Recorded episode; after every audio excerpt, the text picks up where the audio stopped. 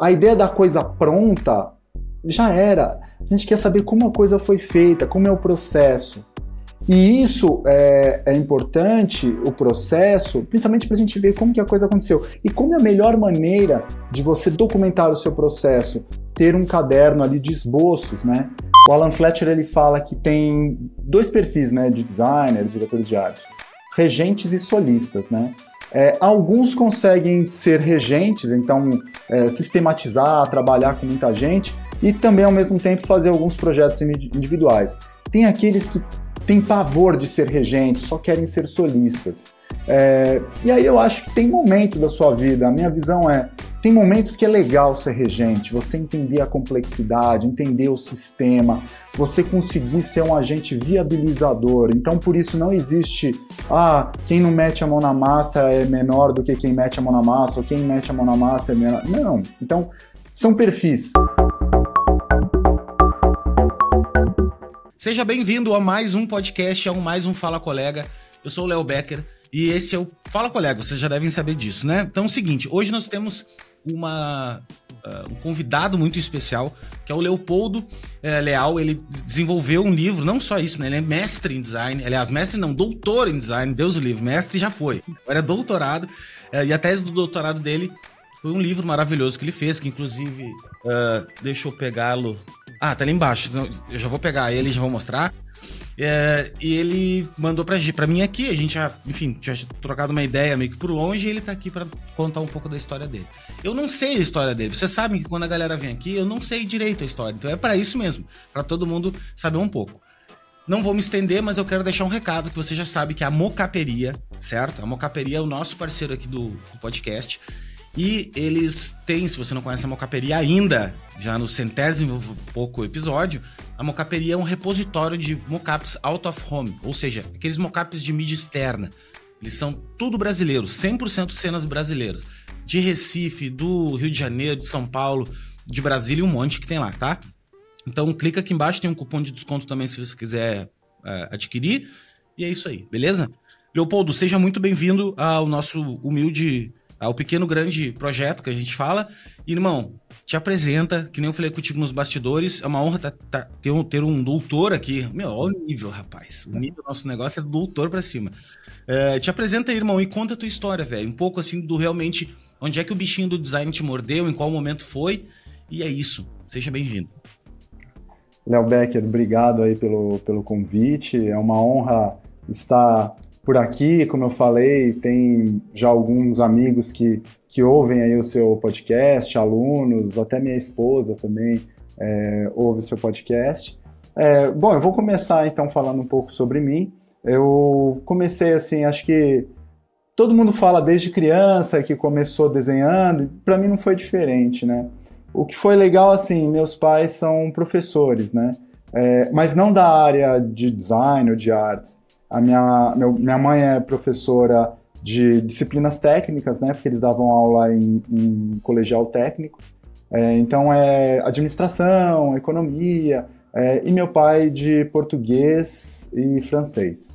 É, então é, eles eram professores assim e tal, mas convivia ali num colegial técnico e eles deram aula em algumas escolas. Uma delas foi o Carlos de Campos, que é um, um tem lá um, um curso que chama, hoje chama design gráfico, segundo grau, mas antes chamava desenho de comunicação. Eles deram outros lugares, é, outros lugares aula, escolas públicas, né? E era legal que o que sobrava de material eles traziam para mim, então eles sabiam alguma coisa, então eu, eu brincava com esses materiais. E também eu tinha, acho que uma grande influência minha foi um tio. Ele, é, o nome dele é Alberto Grilli é, é um, uma pessoa incrível e na casa dele tinha o estúdiozinho dele. Ele era desenhista têxtil, ele fazia desde tecido, padronagem de tecido e tapete. E aí era incrível ir na casa dele, ele deixava a gente desenhar ali no, naquela mesa bacana tal. Ele foi também uma influência. Influência de também meu avô, por parte de mãe, eu nunca o conheci, e ele era desenhista é, mecânico, né? Então não conhecia, mas eu via os materiais, as penas, então tudo isso. Mas o meu tio, é, eu tive contato com ele e ele foi interessante que eu via essas coisas, às vezes ajudava, eu via todo o processo de fazer um tapete, fazia ali o desenho na mão, aí mandava para um fotógrafo, aí ampliava, ficava pintando quadradinhos. é, é, porque é um jacar, né, tramado, e depois esses quadradinhos mandava para um matemático que ia fazer as fichas do cartão perfurado para jogar num tear de pino. E tudo isso eu vivenciei, assim, então foi algo muito, muito legal. E aí minha mãe, ela me matriculou com uns 13 anos de idade no Liceu de Artes e Ofícios, que é uma escola, assim, muito antiga, é, ela foi fundada, cara, na época do Império aí, mas o que ela tem, assim, ela tem um, um, uma coisa de pensar o desenho como projeto, e lá eu aprendi, né, então eu via muita coisa como, é, de, desde o desenho de é, de observação, desenho livre, de figura humana, desenho tipográfico, mas sempre pensando isso como um projeto, como fazer. Então foi assim, eu fiquei bastante tempo lá. Então é, eu, eu, diria que foi a minha grande escola. Então o Liceu de Artes e Ofícios está com uma exposição magnífica para quem estiver aqui em São Paulo é, sobre as cadeiras do liceu, que são super é, conhecidas. E eu vivenciei um pouco ali dos 13 aos, aos 16 anos. Aí depois eu não sabia muito bem o que fazer, é, pensava em fazer arquitetura, mas eu não tinha uma coisa assim, eu gostava. De... Porque a arquitetura tem uma coisa que é legal desenhar tal, mas os é projetos é são pouca, muito. É bem pouca par, parte, né? Todo mundo fala isso também. Não, eu queria fazer muita arquitetura, velho, mas o meu, desenho e arquitetura é umas cadeiras só. O resto é matemática, irmão. É, é engenharia, né, velho? É foda. Uhum. Assim. Confunde, é, e, né, o designer, né? Total. É, e, e, e, o prazo também. Você fazer um projeto de design, ele é um pouco mais rápido do que fazer um, um projeto de arquitetura. Ele acaba demorando muito mais, né? E aí eu não queria também essa coisa aí da matemática e tal, eu queria fugir um pouco disso, né? É, e aí eu acabei folhando ali, encontrei design gráfico, eu falei, pô, legal isso, acho que tem a ver com o que eu venho fazendo, e fui lá e, e fiz a graduação em design gráfico, e aí meu primeiro emprego foi numa tecelagem, né? Não por acaso assim surgiu, era perto de casa, ia trabalhar de bicicleta, uma tecelagem jacar, que é o tecido tramado, e lá eu aprendi assim algumas coisas. Você sabia pouquíssimas coisas que eu vi com meu tio, mas eu fiquei ali dois anos é, com tecido jacar e eu achava aquilo meu, magnífico lidar com, com a tecelagem. É, aí tecelagem depois... é uma coisa muito especial, né, cara? É uma coisa muito moda, né? Tu sabe quando eu fiz design também, eu, eu fiz uma parte meu, da minha faculdade presencial, uma parte, um semestre, falo isso para todo mundo, que eu fiz há uns anos atrás, né? E eu trabalhava junto com a galera de moda. E uhum. era no mesmo prédio, assim, né? E cara, moda no início tu tem essa percepção de que moda é uma coisa ah, cara, roupa supérflua e tal. Não, velho, o troço ele é cultural total, assim, ele é tu pensar assim, trabalhar numa tecelagem, cara, roupa roupa é, é, básico, né? Todo mundo veste uma roupa. Então aquilo ali é uma coisa muito, muito central na sociedade, uma coisa muito potente, forte, assim. E é louco, né? A gente não dá valor, às vezes a gente não vê assim, né? Tipo, ah, um tecido, velho. Olha a tecnologia daquilo ali. Uhum. Eu tava olhando, inclusive, esses dias eu tava olhando uma camiseta assim. Cara, como é que os caras fazem essa porra, velho? Que, que 600 tramadinha, tudo pequenininho, né? É tecnologia, só que a gente não vê, né, velho? Então, enfim, uhum. foda. E, e, isso é um ponto que você falou, essa questão da tecnologia, Desculpa da tecelagem. Cortar, tá? mas é que eu vou cortar, velho. Vou cortar. Fica, fique à vontade, que aí também vou lembrando mais é coisas. É isso, é isso aí. É e isso, esse ponto é, é interessante que é a minha virada e também o que tem a ver com a tecelagem. Se a gente for ver a indústria gráfica, ela é uma evolução da indústria têxtil, né? Então, se vocês olharem, por exemplo, equipamento, sei lá, é, conta-fio. Chama, por que, que chama conta-fio? Porque usava para contar fios. Né? Então, quando é o tecido jacar, você ia lá e contava os fios. E aí, isso vai ser a evolução da indústria é, é, têxtil, culmina na indústria gráfica, então muita coisa é, é utilizada. E isso, cara, foi muito interessante é, para ter um aprendizado. E aí, o que tem até no, no meu livro, tem uma. A, a, capa, quando eu apresentei a tese, é, a capa não é essa de papel, é uma capa de tecido mesmo, porque aí eu fiz a capa de tecido jacar na mesma tecelagem onde foi que eu, eu trabalhei. Porque aí eu vou entrar numa seara que é o repertório, né? Então, eu, essa vivência, cara, eu tô falando desde pequeno, então acho que todos os entrevistados falam, ah, quando pequeno fiz isso. Isso daí é muito importante, porque se eu nunca tivesse trabalhado uma tecelagem, eu não teria aprendizado do jacar e não faria a capa com, essa, com esse material. Então, isso como é, é, muito importante essa primeira história que todos devem contar. Então, comigo eu consigo fechar esse elo como todo o repertório e toda aprendizado total, faz parte. Total, tô contigo total. Ontem eu gravei um stories falando disso, cara, que é repertório, mano, repertório. E, e, a, e a criatividade ela advém do número de repertório que tu tem. Quanto mais repertório tu tem, mais conexão tu vai fazer. E esse lance de, de, Eu gosto muito de tocar nesse assunto do início da carreira da pessoa, principalmente no, não nem da carreira, da vida mesmo. É que as pessoas elas lembram de coisas que elas não estão acostumadas no dia a dia a lembrar. Não é todo dia que tu. Ah, hoje de manhã eu vou acordar e vou na padaria e vou contar a história da tecelagem para alguém. Não vai, velho. Uhum. Difícil fazer isso, entendeu? São muito poucos momentos. E daí, quando a pessoa toca nisso, porra, isso vem um monte de coisa junto, entendeu? Vem uma carga legal de, de, de realmente informação e coisas que é interessante passar adiante, né? Mas daí tu uhum. foi, daí, daí, enfim, saiu da tecelagem. Como é que foi daí uhum. no momento? Bom, aí, assim, depois de dois anos trabalhando numa fábrica ali, acabou meu período de estágio, é, não renovaram, e aí eu estava é, já na faculdade, e aí eu comecei a me interessar por identidade visual. E aí eu fui trabalhar num estúdio bem pequeno que chamava On Art Design, né, do, do Nelson Graubart. Cara, foi legal, era muito pequenininho, aí conversava ali com ele, é, o horário era muito certinho, das 8 às 6, tinha duas horas de almoço. Ele tinha uma biblioteca legal ali, então, como tinha duas horas de almoço, eu catava, meu, eu li toda a biblioteca dele, ficava folhando todos os livros. Ele é um cara muito legal, às vezes ele comenta alguma coisa, até hoje ele está aí na, na, na luta tal. E aí foi um aprendizado bem, bem legal, mas eu fiquei ali é, um ano praticamente, né? É, e depois eu fui fazer alguns freelas, alguma coisa assim, trabalhei em alguns lugares é, algumas houses de algumas empresas, mas acho que a virada maior foi quando eu me formei e aí apareceu uma, uma vaga, né, é, na verdade como freela, para trabalhar no GAD Design, né.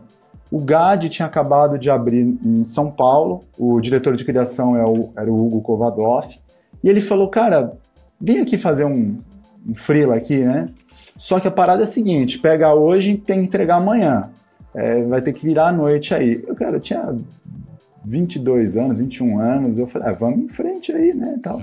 Conseguia fiz, fazer isso ainda, né? É, eu fiz isso, tal, fiz uma apresentação, tal, aí ele gostou, entreguei, e aí com essa grana, era carnaval, eu fui viajar, fui ali pra Ilha do Mel, no, no Paraná, tal. É, e fiquei lá. Mel, isso é coisa... Aí tu entregou a idade, né, velho? Porra, Ilha do Mel é coisa de velho. Que a galera ia, eu me lembro no colégio, cara. Na escola, assim, nossa, a galera ia pra Ilha do Mel. Era o final de ano, né? De, de formatura, assim. Ilha do Mel é incrível. Eu não fui, infelizmente, mas. Não, foi, foi legal. Eu peguei, aí a. Não tinha celular na época ainda, né? Aí minha irmã, eu liguei pra minha irmã pra falar que tava bem em casa, tá? Minha irmã, olha, tem um o Hugo tá te ligando aqui, tentando falar contigo, que ele quer que você continue fazendo os trabalhos, né? Volta pra cá, menino, né? Aí eu falei, opa, eu liguei lá da Ilha do Mel pro Hugo, ele falou, oh, tem aqui uma possibilidade, quer ficar mais uns dias aqui com a gente, tá aparecendo bastante trabalho. Eu falei, vou, claro. Aí, que tinha até um trem que saía da, é, de Paranaguá, agora não, agora só um trecho, peguei o trem de Paranaguá até Curitiba, o ônibus voltei. E aí eu comecei ali ficar no, no, no, no, no GAD, né? Era o mais novo no escritório, é, e foi assim, eu diria que o Hugo foi um grande professor, o Hugo Kovadloff, porque ele é uma das pessoas mais gentis que eu já conheci. E aí eu, eu aprendi uma, uma abordagem que é, cara, você ser gentil com as pessoas, não só com o cliente, mas com quem você trabalha, você, você cria um ambiente muito muito legal, é, é uma pessoa assim que eles, é, todo mundo adora ele por essa é, gentileza e por esse conhecimento. E aí ele, assim, ele tem livros incríveis ali que ele deixava no GAD, aí depois eu, Aí ele falou, me ajuda aqui a montar as aulas. Eu lembro que eu ajudei as aulas que ele estava montando, que ele era professor da, da, da, Rio Branco, que tinha uma pós em Brain. Eu ajudava ali, ele cada vez mais, livros do Alan Fletcher, do, do Pushpin, cara, coisas assim, os manuais, os primeiros manuais do, do da, do Itaú. Então foi um período muito legal ali. E aí, cara, e aí começou a aparecer coisas gigantes, eu mais novo entrando nessa, fazendo identidade da. É, trabalhando na identidade da, da, da, Claro, né? Então era. Cara, era. Abandono, matou o papagaio. É, foi isso, porque eu. Eles viraram, é, foi, foi a GAD que fez, né? Na época do Isso, Sol, né? uhum. exato. Que já existia a. A GAD é gaúcha, né? Era gaúcha? Gaúcha. É gaúcha, gaúcha é. Eu sou gaúcho também, eu lembro da GAD. A GAD tinha um puta prédio lá na, na em Porto Alegre, assim. Uhum. E eu uhum. lembro, não me lembro o nome do. Era Rafael? Ou tô enganado? Não, Rafael é da Brívia. É que uhum. depois virou Gad Brivia, que, enfim. O... Tem um Luciano Del. Um Luciano Del, exatamente. Isso. Esse o Luciano. E uhum. ele. Ele era o né, CEO, né? Enfim, ele era o principal lá, né? Uhum. A GAD, porra, a GAD era fortíssima. Né? Ainda é, eu acho, né? Eles têm bastante, bastante uhum. trabalho. Mas na época, assim, era um dos únicos escritórios de branding, assim, que, que tinham, assim, realmente famosos, assim, galera, ao menos do sul, né? Assim, uhum. Ana Couto e tal, era mais pra São Paulo e tal. Mas nesse, nesse período, acho que o GAD ele teve um crescimento muito grande, porque eles fizeram toda a implementação da, da Oi, é, que a marca tinha sido feita pela Wolf Collins. Então também participei, foi legal ver os manuais, ver como a Collins estava fazendo tal. É, e aí depois teve a oportunidade de fazer, o GAD fez toda a identidade da, da Claro, né? É, e aí o, o, Hugo comandou tudo isso com outro diretor de criação, que era o Valpírio, também uma pessoa muito gentil, incrível. É, e aí eu também participei, né? Como designer júnior, vendo tudo acontecer e depois. E aí por muitos anos, fiquei lá três anos e meio, assim, né? É, e acabei tendo uma proposta para ir para Future Brand. Né? A Future Brand acabou de virar assim. É, aí o Hugo ficou meio triste, mas ele falou assim: cara, acho que tá na hora mesmo de você ver umas outras Meu coisas e tal. Embora. É, mas e, e, assim, até hoje é uma, é foi um grande, uma pessoa incrível mesmo. Já na Future, é, Future Brand, mais de 100 pessoas.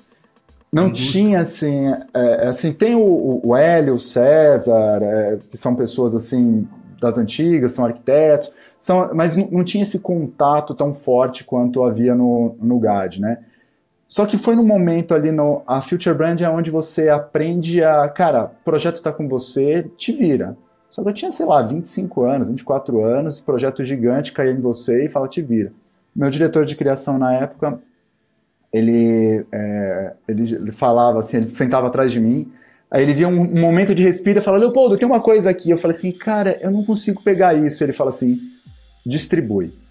Então, é, foi um momento que eu aprendi, assim, é claro que era um volume muito grande de trabalho, tudo isso, é, né, no, era o Alex, né, o meu diretor, só que foi um aprendizado de como dividir tarefas. Você não é um herói, uhum. você não é, ah, é um ato heróico, não, cara, dividir tarefa. Então, é, é lá, para a viabilidade de como você dividir tarefas, o grupo era muito unido, e assim, meus grandes amigos, assim, é, muitos aí estão no design até hoje, como, como o Heitor, que é diretor da Super Union, a minha esposa, que é a Cris, que é a diretora da, da Faros, né? Aí tem. Já vai passar aqui todo mundo. Eu vou pegar uma lista agora. Assim, Pode ó. falar, são claro, todos. Velho. Capital é... social, velho, que nem o, o Pierre Bourdieu me ensinou. Não tem capital financeiro, é capital social, velho. Isso aí a gente consegue. Todos esses, assim, são grandes amigos. Aí tem. É, é, é, tem o Conrado, que está é, é, na McKinsey. Então essas pessoas assim, cara, tava ali do meu lado e a gente tava na mesma idade e, e trabalhava muito ali. O volume de horas foi muito grande, mas foi um aprendizado muito, muito bom. É, depois, assim, eu falo, trabalhei um ano, mas o pessoal fala, nossa, mas você, parece que você ficou lá, mas realmente, o número de horas que eu trabalhei na Future, acho que é proporcional a três anos é, em um ano compactado. É, assim, naquela época tinha essa coisa da virada. Eu acho que hoje em dia a, a, existe uma coisa mais saudável. É, existia, eu sou dessa época também, existia uma glamorização Exato. do virar madrugadas. Tipo, ai, não, estou virando a madrugada. A galera ficava nas agências, assim, eu lembro que eu fazia uns freela em agência. Meu, era sete horas da noite a galera. Tinha gente chegando às vezes, tá ligado? Os caras, não, não, já trouxe um rango para comer. Cara, se, se tornou uma coisa natural, assim. É meu, onde é que vocês estão com a cabeça, tá ligado? A vida era essa. Só que, como tu tá num bando, tu toma desse. O bando ele, ele fica burro e ele acaba uhum. agindo como um bando. Então, se tu não tava ali querendo ficar até mais tarde, tu era o cara que era ser excluído, né? Tu não tava. E tu também já não pensava mais nisso. Isso é muito louco, assim. Tu já tava, porra, vamos, vamos, vamos, vou te ajudar. Ficava aquela coisa de vou ajudar o cara a não ficar sozinho uhum. aí, vou ajudar ele também um pouco. E aí tá errado, né? Enfim. Mas hoje não. em dia eu acho que melhorou muito isso, assim, né? É, quer dizer, mais ou menos, acho que melhorou mais uhum. ou menos, mas nós, menos mais velho, não consegue fazer mais isso. Uhum. Eu não consigo fazer. Eu chego, assim, ou eu trabalho, até consigo virar. Mas daí eu passo dois dias mal, tá ligado? Uhum. Dois dias que eu não consigo sono vir de novo, enfim, é... é. Mas que bom, estamos evoluindo, né? Sim, pensa sentido. que é, estagiário trabalhava-se oito horas, não tinha férias, não tinha nada. Hoje a lei mudou e é, são seis horas de trabalho, tem direito a férias, tem direito a, a, a outras coisas aí. Então deu uma, uma melhorada aí. Mas tinha essa glamorização, mas é que todo mundo jovem, todo mundo querendo. Mas aí eu fiz um, tive uma proposta para ir para Interbrand.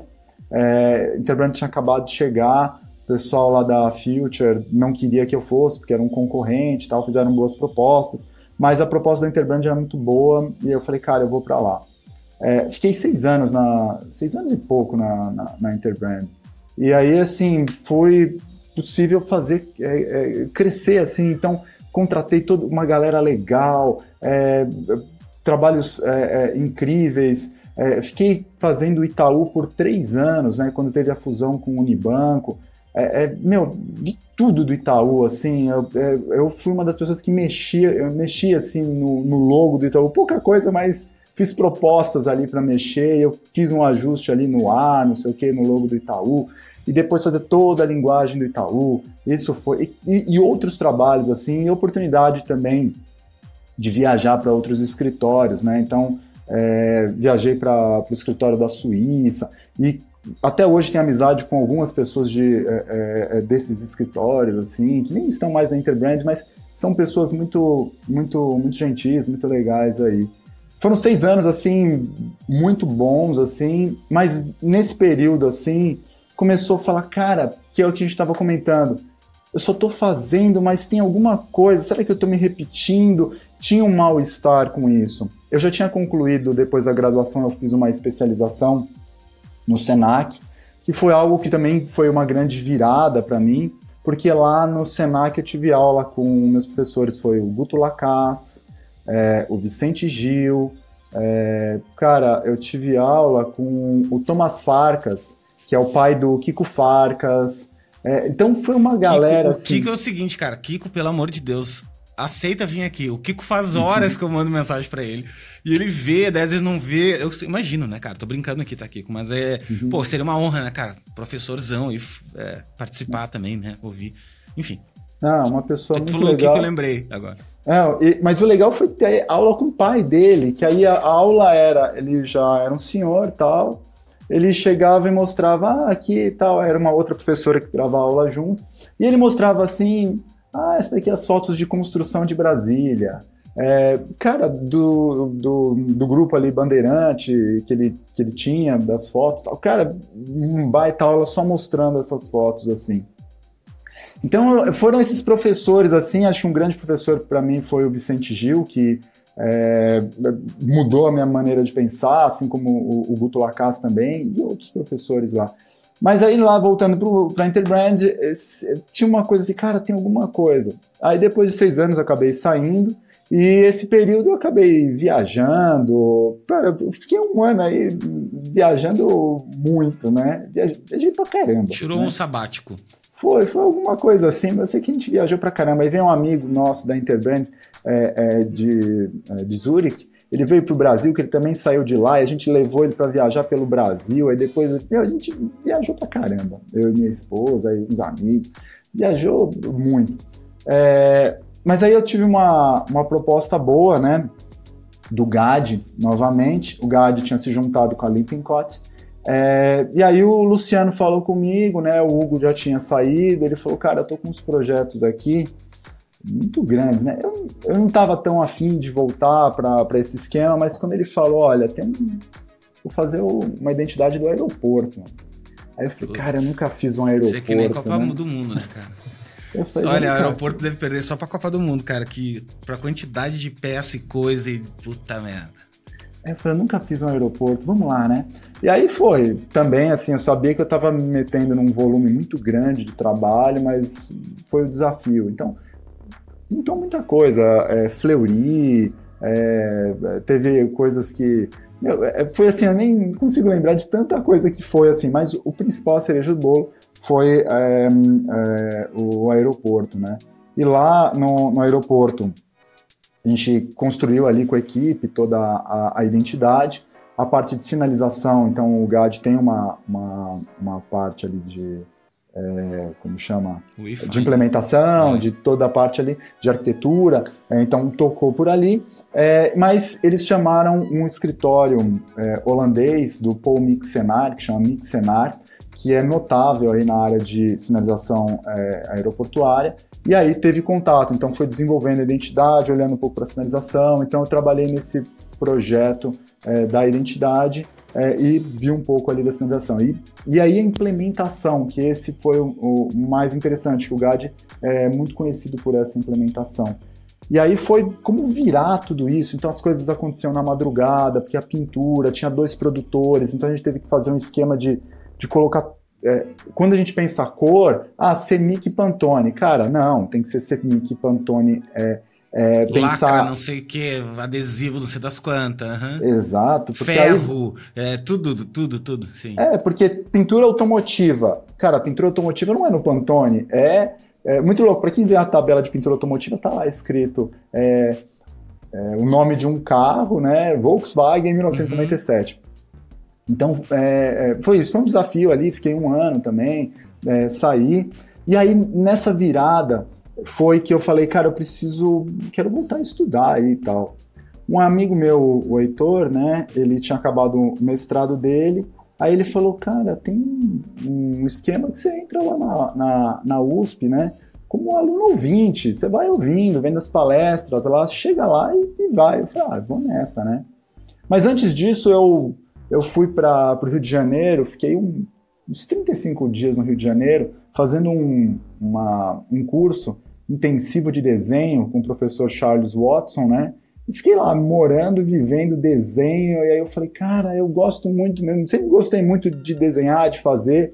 E aí eu entendi o porquê que estava acontecendo é, no final ali da Interbrand, porque eu estava tendo que gerenciar mais do que fazer. Claro. E eu tenho muita paixão, eu gosto muito de desenhar. Tu então... e todo, todo mundo, velho. Esse é o grande dilema, velho, do designer. É, ou qualquer outra profissão, mas é quando tu deixa de exercer a profissão e se torna gestor, que é outro uhum. trampo. É outro trampo, cara. Tu vai ter que gerenciar pessoas, tu vai ter que gerenciar problemas. E não é sentar a bunda e fazer. Sentar a bunda e fazer que é gostoso. Que é o que uhum. todo mundo pilha fazer, né? E uhum. é, é, difícil. Um monte de gente passa por aqui, eu pergunto a mesma coisa. Tá, mas como é que foi? Tem gente que não, cara. É a menor, menor parte. Que já nasceu com um pouquinho de, do lance da, da não é da liderança, cara, mas é do tipo assim, meu, eu não me importo de gerenciar mais do que fazer. Tem gente uhum. que, que curte, né? Mas a maioria, a grande maioria não. A grande maioria é, é esse sofrimento aí, né? Uhum.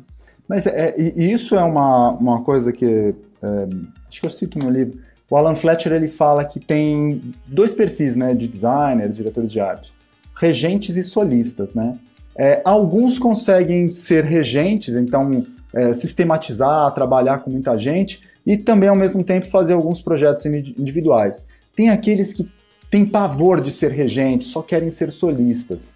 É, e aí eu acho que tem momentos da sua vida, a minha visão é, tem momentos que é legal ser regente, você entender a complexidade, entender o sistema, você conseguir ser um agente viabilizador. Então, por isso, não existe ah, quem não mete a mão na massa é menor do que quem mete a mão na massa, ou quem mete a mão na massa é menor. Não. Então, são perfis. Então, é, é e aí tem uma coisa, mesmo você sendo, sendo um cara que mete a mão na massa, é, fazer projetos grandes você não faz sozinho.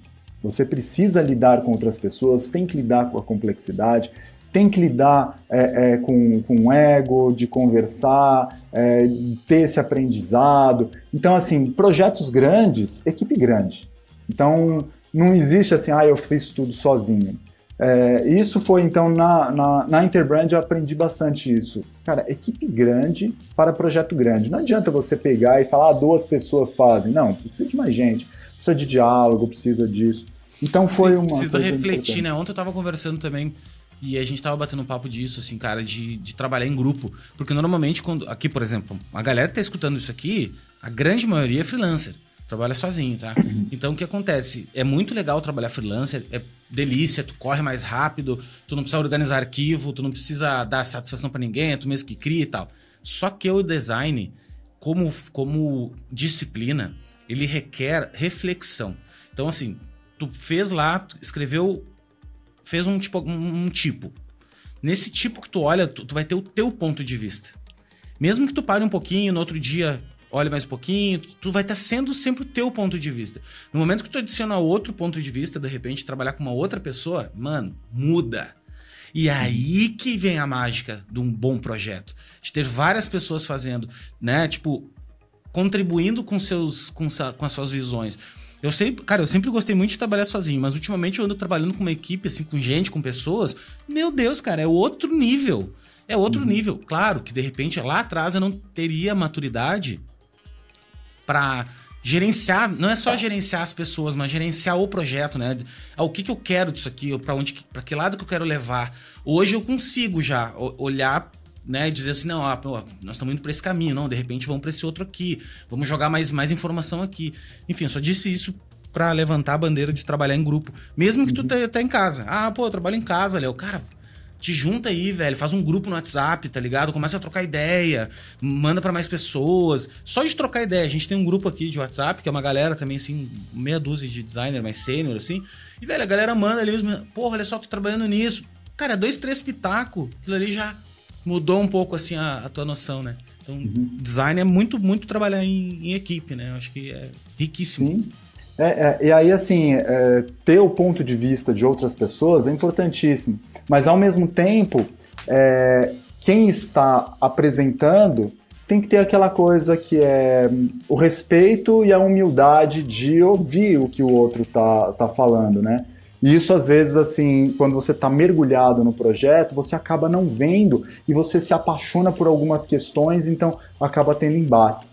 Por isso que eu falo que é, quem dirige é, é, complicado fazer também. Se você tem um projeto grande, quem está dirigindo e está fazendo ao mesmo tempo acaba competindo com os demais da equipe. Então, o que é aconselhável? Um projeto grande, o cara que está dirigindo, ele tem que ficar no papel de direção. Porque se ele ficar fazendo, por exemplo, tá fazendo um logo, todo mundo tá fazendo, o cara tá dirigindo, ele tá fazendo logo, ele acaba competindo com a equipe. A equipe pode ficar frustrada e, e, e brava porque ele tá. Ele tem um viés, ter... ele tem um viés, né? Tipo, ah, eu, pô, eu tô me esforçando aqui, eu não, eu não vou botar o meu de certo, né? Uhum. Sim, sim, sim. E aí ele que vai apresentar, ele vai puxar a sardinha pro lado dele. Então é importante, é, num projeto grande, a posição de quem está dirigindo dar um passo atrás para ele poder ter uma visão macro e não ficar é, é, tendo competindo. Cara, a equipe tem que trabalhar bem, se juntar tal, e não o diretor querer. Então, esse é um perigo. É, eu acho que é, o, o, diretor ele tem que ter essa visão geral. Então, é, cuidar, tomar cuidado com essa competição. E aí tem uma questão de ego. Eu tive um diretor na, na Interbrand que ele falou uma coisa muito legal, né, para mim é, é, que era. É, ele era o diretor da, da Suíça. Ele falou assim: Cara, quando eu tenho uma reunião e os designers vão me apresentar, é, eu faço questão que o mais é, baixo da hierarquia comece apresentando. Ou seja, se tiver o estagiário, o designer júnior, então, uhum. tá tudo na parede. Eles que vão começar falando e mostrando a ideia deles. Depois que todos falaram, Aí ele, como diretor, que na hierarquia é o mai, maior, é, depois que todo mundo falou, todo mundo colocou o ponto de vista, aí sim ele vai falar. Porque ele fala assim: se eu começar falando, é, já sacramentou que é aquilo ali. E depois vão deixar de lado e não dá. Então ele fala assim: é importante eu ouvir. Porque eu posso falar, hum, então isso é legal, tal. É, então ele falava. E, e, e, tem um lance também, né, cara? Se tu pegar o Júnior falando, se, se o projeto tem uma boa ideia e essa ideia tá simples, o Júnior uhum. vai conseguir explicar essa ideia. Não vai precisar de um cara sênior foda para poder decodificar aquela ideia que só ele consegue. Se for assim, o troço tá complicado ainda, né? Uhum. Então, se tu pega um Júnior e o Júnior não conseguiu sacar, conseguiu entender, conseguiu explicar a ideia, velho, Porra, quando chegar no, no, Master vai ser fácil, né? Então é uhum. é legal isso aí, velho. Isso eu nunca tinha escutado, assim, que é um, realmente é. Um, é uma metodologia muito boa de análise, né? É, e, e, com respeito, porque é igual brainstorming, né? Todo mundo fica falando, falando, falando, mas acaba sendo enviesado por quem está falando aquelas uh, no grupo, né? E ele fala assim: Eu quero ouvir todo mundo. O nome dele é Andreas Hotzler, é um cara incrível também. E aí o Andreas ele falava outra coisa que era é, bem interessante de como diminuir as paixões dos designers, né? É, todos apresentavam o, o, trabalho, só que na hora de é, fazer uma votação, achar qual era melhor, o cara que criou não poderia escolher o próprio. Por quê? É, imagina, você tem cinco designers trabalhando, ou quatro designers trabalhando no projeto. O cara tá apaixonado pela ideia dele, ele vai falar, não, é minha ideia, é minha ideia, é minha ideia. Você fala assim pro cara, olha, agora a gente vai conversar, mas daqui na parede, escolha um trabalho que você goste muito, mas que não é o seu. Automaticamente ele vai deixar o dele de lado e vai olhar outras ideias. E assim, os outros designers também podem gostar da ideia dele, mas é, é, muito chato, muito demorado quando o designer acaba trabalhando em grupo, ele fica batendo a minha ideia, a minha ideia, a minha ideia, a minha ideia. Aí é um embate de ego muito ruim. Então ele também tinha essa maneira de como lidar. E aí, assim, automaticamente, se ninguém falou da tua ideia, cara. Foda-se a ideia, mano. É. É, cara, mas é muito difícil, porque galera. Isso é uma maturidade muito foda. Sabe que eu fiz um curso bem rapidão? Eu adoro o André Matarazzo, um beijo para ele. O André Matarazzo é um grande criativo, assim, passou aqui pelo podcast também. E ele tem um curso na doméstica de design sprint. Ele, uhum. ele começou a trabalhar com design sprint, né, assim, e ele desenvolveu, desenvolveu não, ele adaptou, né, o design sprint para criação de campanhas publicitárias. E ele tem um curso no doméstica super bom. Vou deixar aqui embaixo no, no, nos comentários. É, e ele e tem uma parte no, no, no, no, curso que é assim, ó, tu vai lá e bota na parede, to, todo mundo vai gerando ideia, gerando ideia, gerando ideia, gerando ideia. Cara, tu bota na parede. Aí tu cria lá uma, uma, um sistema de avaliação.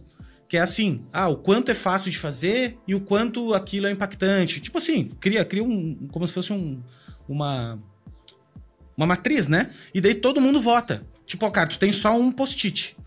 E tu tem que botar um post-it. Tu tem lá, é, são cinco ideias, tu tem cinco post-its. Tu pode votar, tu não pode votar duas vezes na mesma ideia. Uhum. E, e é, é, tipo, eu posso estar explicando errado, mas assim, tu tem que, tem que votar lá. Todo mundo vota na, na, na, história. As ideias que forem mais votadas, obviamente, elas vão adiante. E deu, velho. E isso, isso dá um poder pro grupo muito grande, que não é aquele uhum. lance assim do. Claro que ele, por exemplo, a pessoa que vai fazer o workshop, ela não cria nada também. Ela não é a pessoa que fica dando ideia, porque não, ela é a pessoa, claro, ela tá alinhada com o cliente, né? Ela, ela sabe do briefing, ela entende a necessidade do briefing e ela até pode direcionar um pouco, ó, eu acho que não, é, não tá isso ou tal.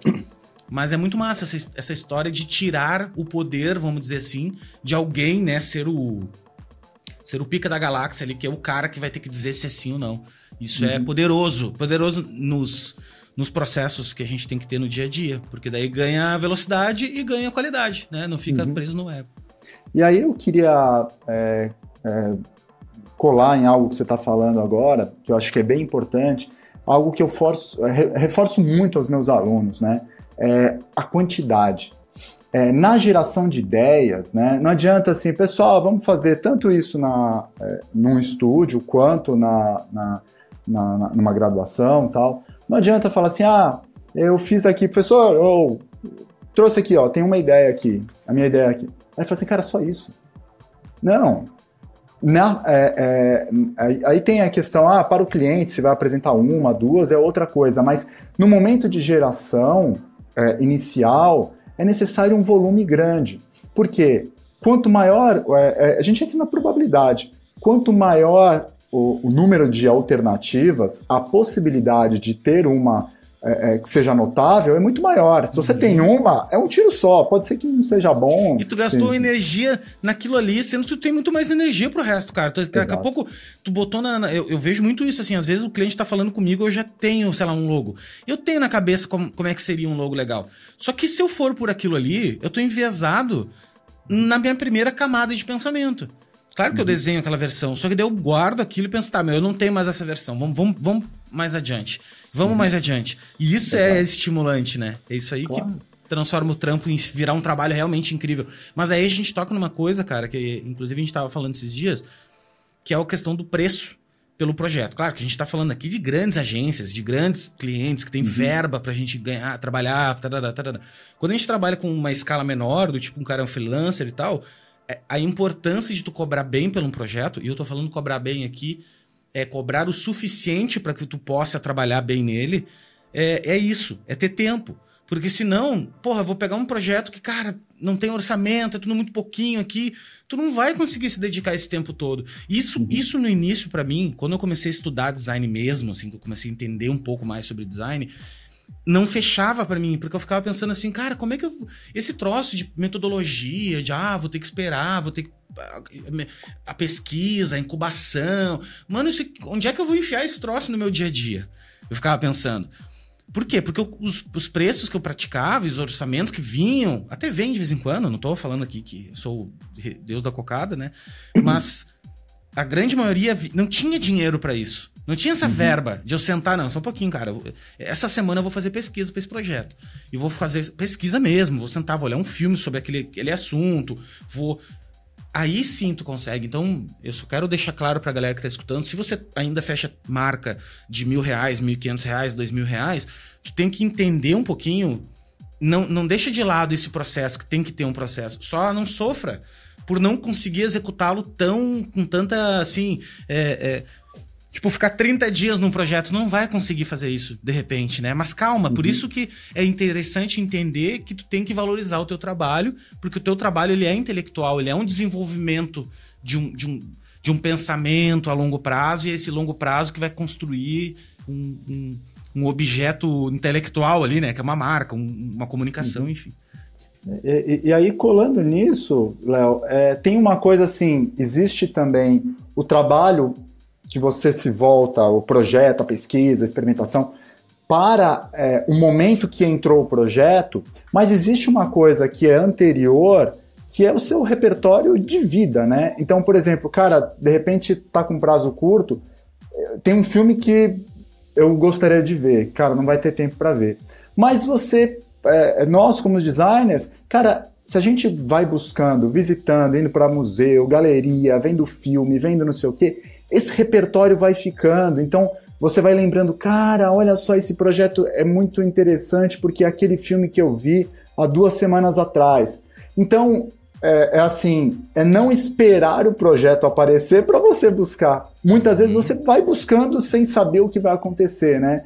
É, é, então é, é isso é, é, é, sem pensar o projeto a gente já vai buscando informação e isso vai nos dando uma certa agilidade em, em fazer um projeto. Então, ah, o, o, a gente fala, ah, fulano fez em X tempo, muito rápido. É claro, porque foram 30 anos estudando, isso. fazendo. É, ele, demora, ele demora duas horas para fazer, porque ele faz 30, há 30 anos ele faz isso, cara. Uhum. Então, esse é o, o segredo, né?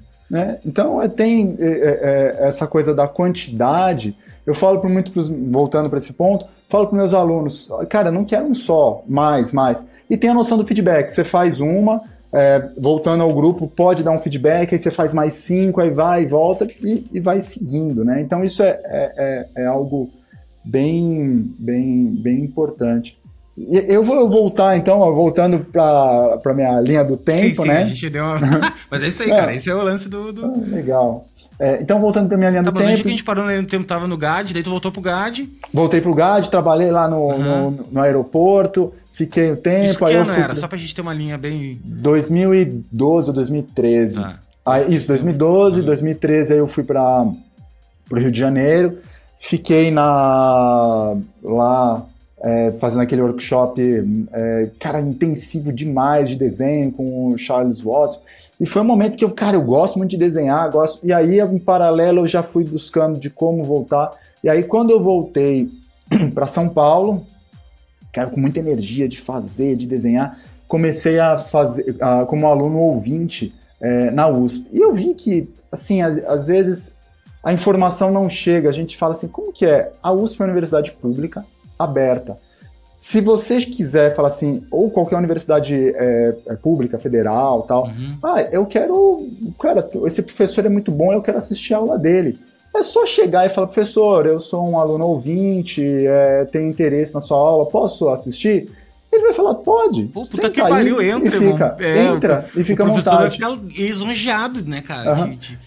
Então, essa é ideia da universidade pública, aberta. Então, com isso eu, eu fui, cara, é assim? E aí eu fui fazendo é, é, várias como ouvinte, entendendo como é. E aí eu fiquei um ano inteiro é, ali estudando para entrar na pós-graduação. Porque não é assim, ah, eu quero fazer uma pós-graduação, um doutorado, mestrado, e eu entro. Meu, é um ano inteiro de preparação para você montar um projeto de pesquisa, o que, que você quer pesquisar, tem que ter relevância.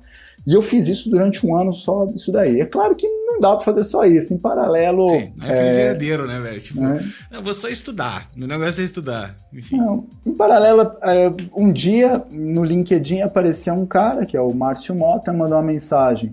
É, Leopoldo, eu queria conversar com você, eu sou aqui da, da Alexandria, é, é, tem um trabalho. Eu falei, ah, beleza.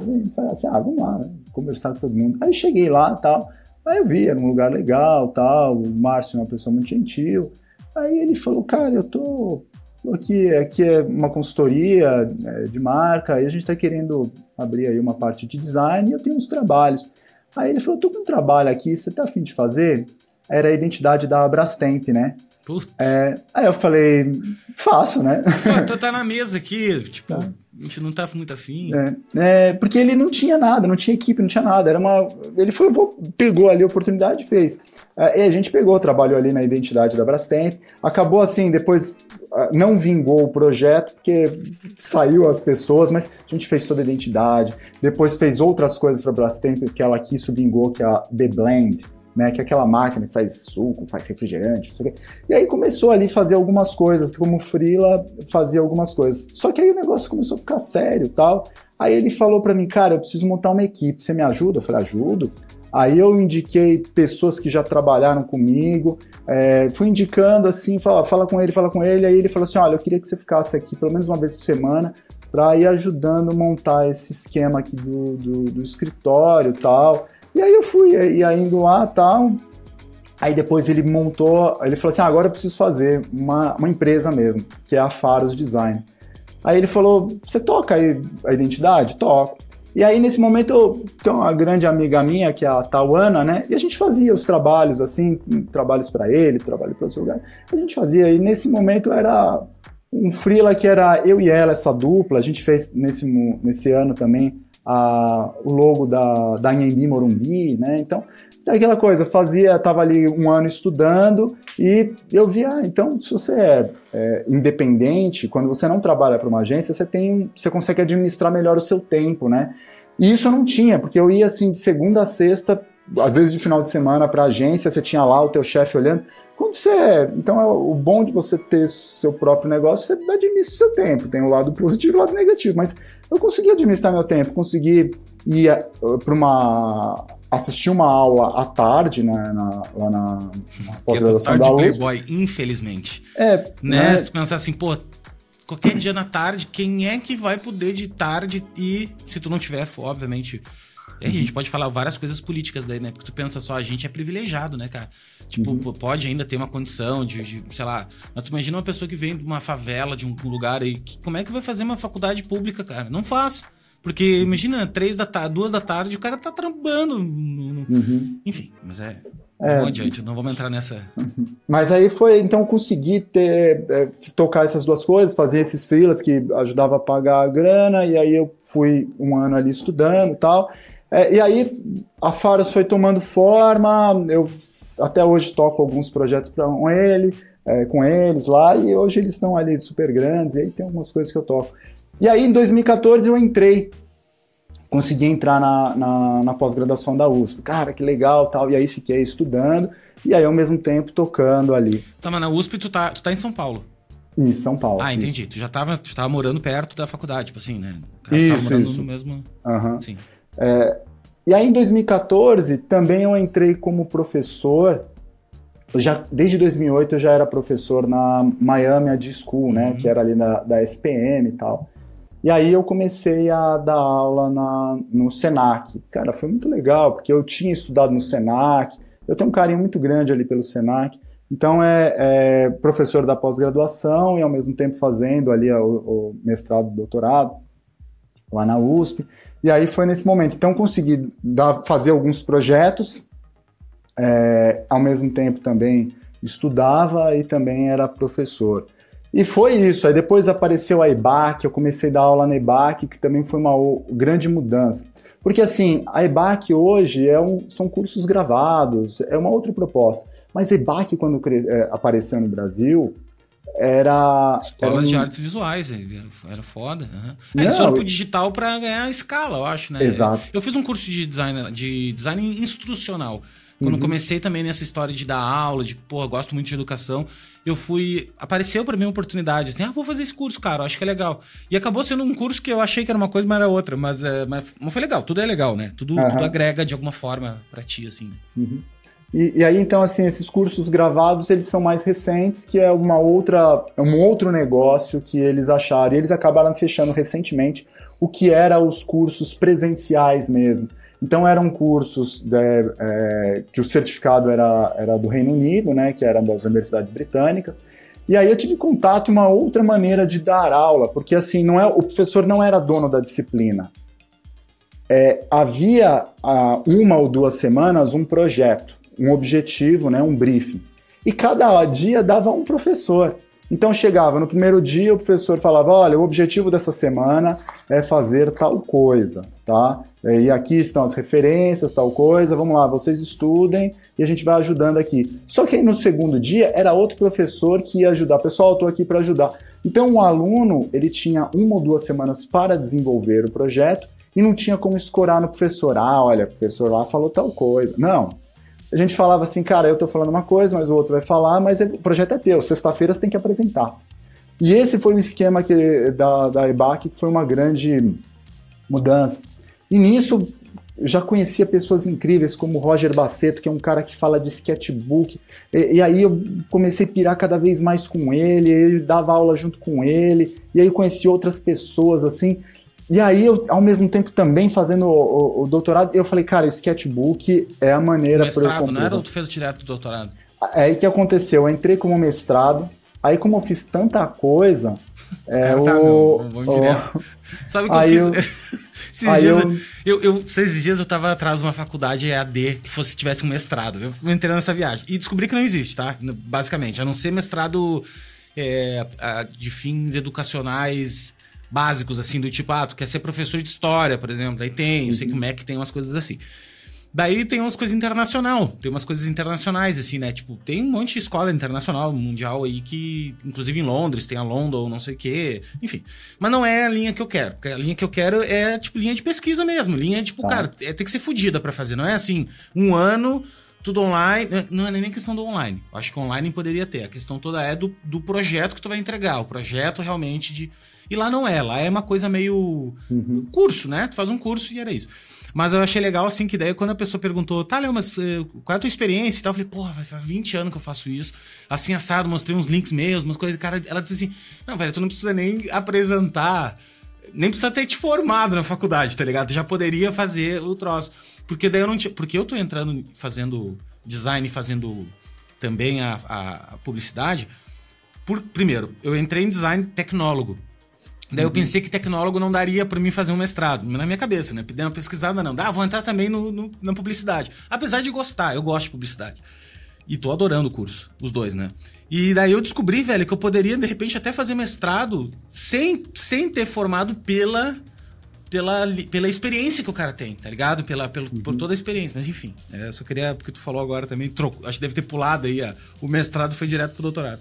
É, é, porque foi assim, na, existe uma, uma coisa do mestrado que você entra como mestrado, mas como o volume de pesquisa era muito grande, porque aí eu consegui viajar em 2015, aí eu fui entrevistar vários designers, eu, eu, eu visitei a, a, a, Marina Wheeler na Pentagram, cara, consegui meu, dar um rolê grandão assim, e, e, muita coisa. E aí o volume de sketchbook, de... cheguei tudo isso na, pro meu orientador, ele falou, olha, Vamos tentar é, é, doutorado direto, porque você ganha mais prazo para projeto. Então, assim, você teria três anos se fosse só mestrado, depois teria que ingressar novamente como doutorado. Se você entrar como a gente conseguir fazer a virada para doutorado direto, você vai ter aí é, praticamente seis anos, quase sete anos. Eu falei, vamos em frente. Aí teve toda uma análise, todo, assim, muito documento é, é, prazos super apertados e consegui essa virada. Então, por isso que eu consegui concluir um doutorado direto, né? É, o risco do doutorado direto é o seguinte: se você reprovar, você não tem título nenhum, né? Então, por isso que muita gente faz. mestrado, ganhou a titulação e depois vai fazer o doutorado, que aí garante nas tu não tem como voltar, não tem como voltar, tipo, ah, agora eu vou fazer mestrado. Tentei não, o doutorado, não deu, ah, reprovou, que perdeu tudo, né? Então eu falei, vamos em frente, né? É, então, assim, eu fui trabalhando como professor, aprendendo muita coisa. Então, o volume de trabalho era legal, que eu ia coordenando meu tempo. Então, não era, não era aquela coisa exaustiva do, da agência que estava. E, foi, e aí apareceu uma oportunidade em 2017, 16, não, não 2015, que aí veio uma Alandor para o Brasil, né? Oh. E aí sempre, cara, sempre, pô, a Alandor é legal, não sei o quê. Aí uma, uma, uma colega que trabalhou comigo no GAD já tinha entrado lá e falou, ó, oh, vem cá, vamos conversar. Eu conversei, eu falei, será, né? E aí eles, como era uma equipe muito enxuta tal, aí eles falaram para mim, olha, não é para ser fixo, né? É, é, uma coisa que você vai computar número de horas e você vai trabalhando como se fosse um freela, um freela fixo. Aí eu falei, cara, é o melhor dos mundos para mim, mundos, que eu né? continuo fazendo tudo isso. E aí, meu, é, é, a Landor, eu não sei como está hoje, mas naquele período ainda tinha é, muitos remanescentes desde a época do, do, Walter Landor ainda, e ainda tinha essa aura, é, que hoje eles tiraram alguns códigos que são muito importantes para a Landor. Na Landor tem o, o barquinho como uhum. símbolo que foi retirado é, recentemente. Mas por que Aquele... eles mudaram de sede? Porque, porque o barquinho era por causa da, da, da, da Marina lá, né? Onde eles eram, em São, em São Francisco, né? Isso, em São Francisco. O que, que aconteceu? É, vou contar a história do barquinho, aí eu ah, já conto é eu li. Eu, eu, sei porque eu li também um pouco, mas eu queria saber. Uhum. É, o nome do barco é o Klamath. Né? Ele, o Walter Landor era um designer, mas ele gostava, ele era um bom articulador social, né? Ele, cara, ele falou assim, eu vou comprar um barco aí e, e ser a sede da, da, da Landor, né? E ele fez isso. Era um lugar de festas, não sei o que tal. É claro que aí os projetos não precisavam de tanta energia elétrica, mas era um lugar incrível tal, e aquele era o símbolo da, da Landa. É, depois que precisou de uma sede maior, começou a crescer, eles começaram a fazer mundialmente, é, saiu, deixaram o Clamaf, mas eles pegaram até umas partes, tem alguns escritórios, a boia tal, não sei o quê. E aí, é, essa é a história do, do barco, que é o ícone é, da Landor, é, por isso. É, e aí, recentemente, a Landor, ela, ela foi. Toda aquela. Walter Landor já morreu há muito tempo, mas eles foram remodelando o negócio. É, eles adquiriram a Man vs Machine, que é uma agência digital, e juntou com a FIT, que é uma parte, um braço muito é, de comunicação, é, tem PDV e tal, e hoje se, se chama Landor Fit, não mais só Landor. E aí tiraram fora é, o barquinho, né? Mas assim, cara, era um universo muito, muito legal, porque como a, a essência, diferente da, da, da Interbrand, que é um escritório que nasce da estratégia e depois tem design, a Landor não, é um escritório que nasce do design e depois tem estratégia. Então a estratégia é pensada de maneira visual. Então foi assim, cara, eu fiquei dois anos lá, assim, é, é, é acabou é, depois por uma negociação, é, é, mudou a diretoria, eles abandonaram o Brasil, mas foi assim, dois anos e meio, quase três anos, muito, muito bacana, teve um aprendizado.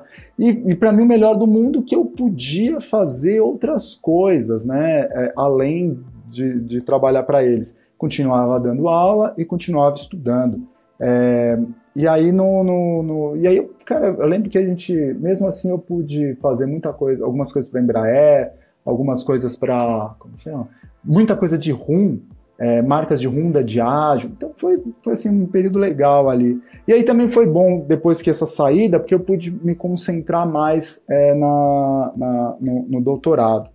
E aí, assim, nesse doutorado, que eu acho que é, para mim, a peça é fundamental da minha virada, é o grande diálogo de o fazer e refletir sobre o fazer.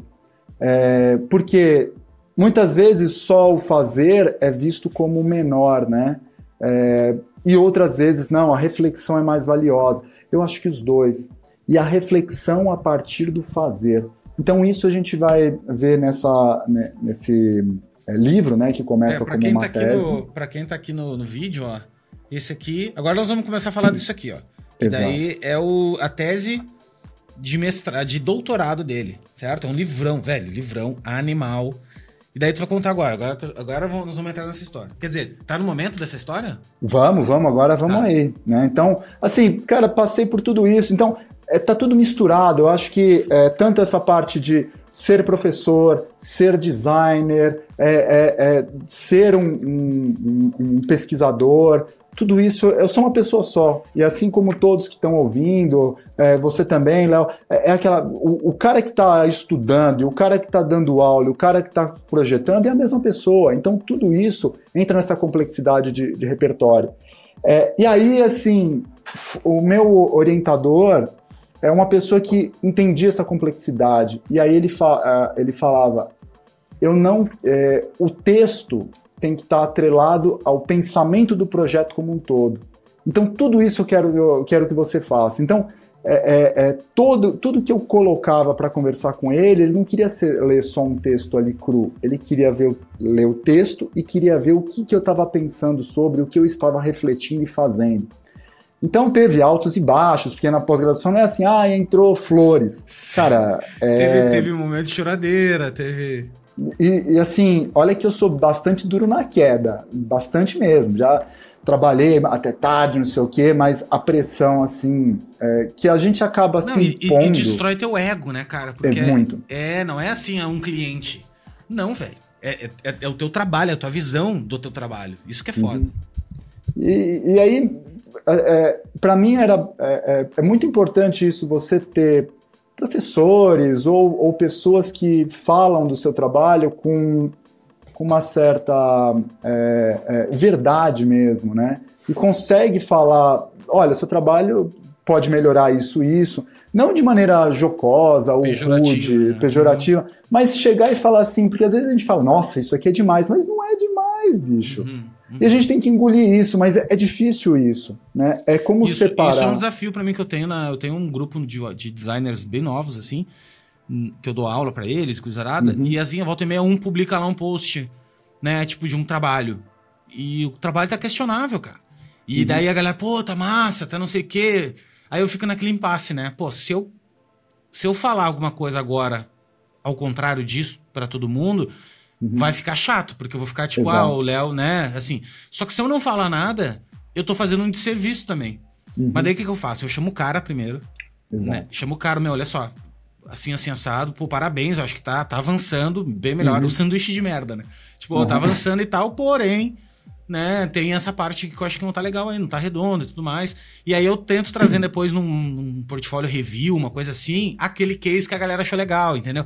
Então tem uhum. todo esse jogo político para poder levantar as pessoas e fazer com que elas melhorem, né, cara? Então, Sim. E eu melhoro eu... nesse processo também, cara. Eu não tô falando aqui de, de, Acho que todo mundo. O, uhum. o, ser professor, acho que todo professor ele é um puto egoísta, porque ele entende que ele fica melhor no momento que ele começa a ensinar e ele começa a ter que estudar para falar aquilo para alguém. Eu acho uhum. maravilhoso, cara. Entendeu? Uhum.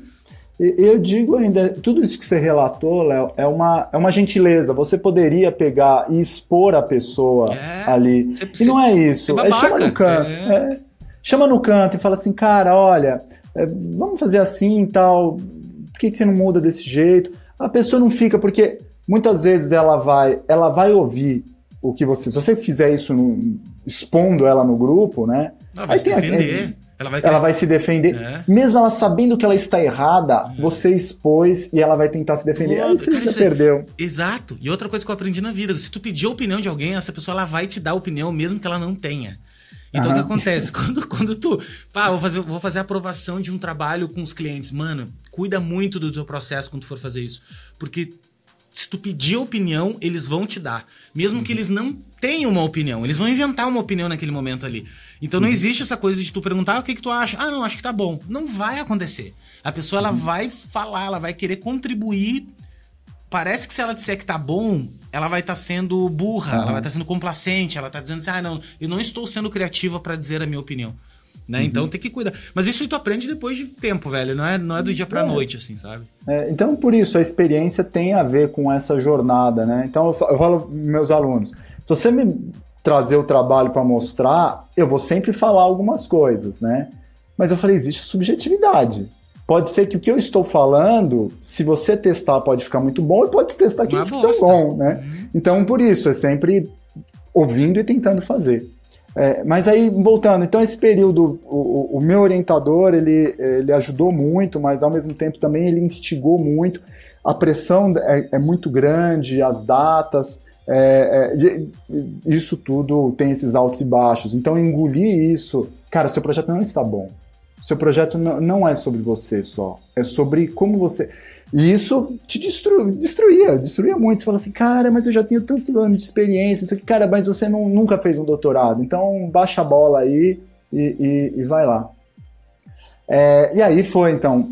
E aí agora contando sobre isso, sobre o é nome o pandemônio, da... de onde que veio isso? Como é que foi essa uhum. história? É, pandemônio, né? Então eu comecei, é, logo no começo eu queria falar sobre o acaso, né, no, no design gráfico, né? meu orientador falou assim, cara, acaso é incrível, porque tem muitas coisas que acontecem, mas você não consegue isolar o acaso só para falar para eles. Tem que falar sobre tudo, né? Aí por isso que é o processo de criação. É, e aí, assim, para fazer isso, eu foram dois anos lendo muita coisa escrevendo, né? Então não tinha esse nome de antemão, pandemônio. Vou explicar o nome eu ficava assim, lendo muita coisa, todo dia lendo, lendo, lendo, depois eu ia, é, eu acordava, já tinha o um livro, lendo, e aí eu achei um, em um dos livros a história do que é o pandemônio, eu falei, cara, tem tudo a ver, uma excelente metáfora para falar sobre o processo de criação. O que, que é o pandemônio? Pandemônio é uma palavra que foi cunhada por John Milton em 1600 e alguma coisa, no livro Paraíso Perdido, e aí é para falar todos os demônios reunidos em conselho, né? É, e ali ficou esse, é, esse termo. Mas o que, que, tem a ver pandemônio com processo de criação? Bom, a palavra pandemônio tem a ver com. Um, anos depois, ela vai ter uma outra. A, um outro significado, né? Que é caos, confusão, desordem. Pô, é um pouco do processo de criação, ele não é linear, nem burocrático. Então, isso é o que, que é, é pensar um pouco do processo de criação. E outra coisa também ele foi utilizado em um artigo em 1959 por Oliver Selfridge, em que ele, fa ele usa a metáfora pandemônio para falar como o nosso cérebro opera, e esse artigo vai culminar o que vem a ser é, um pouco do começo é, da ideia das inteligências artificiais, né? Cara, como o celular, que a gente vai digitando e já vai saindo uma palavrinha quando você coloca duas, assim. Uhum. É, são os pequenos capetinhas que vão se conversando, então é um sistema de baixo para cima, né? Bottom-up. Então, é, os pequenos capetinhas vão se comunicando, vai chegando nos capetas medianos até chegar no capeta maior, isso no conselho. Então, ele vai falando isso como nossa mente opera. Como pequenas conexões. Fragmentinhos de coisa. Uhum. E aí eu falei, pô, ele tá falando. Então, Oliver Selfridge fala, usou como metáfora para falar como o cérebro opera. E aí eu vou falar isso também como, uh, como essa caos, confusão e como é o processo de criação a metáfora estava ali construída, né? E ainda uma coisa maior, né? Que tem uma alegoria que a ideia de demônio é, é, algo muito recente, da coisa do chifre, não sei o quê. Tatu e o Piqueira, né? Tatu e o Piqueira fazendo coisa de diabo. ele lançou é. um livro também dele. Sim, sim. Porque a ideia do demônio, ele vem de daimon, né? É, isso há muito tempo atrás, é, é, daimon são os mensageiros entre os homens e os deuses, né? Aí eu falei, poxa, então essa coisa ainda da, de como fazer a ligação com um etéreo, mas de maneira metafórica, eu falei, pandemônio é a palavra para poder ser a grande metáfora desse, é, é, de, dessa pesquisa, né?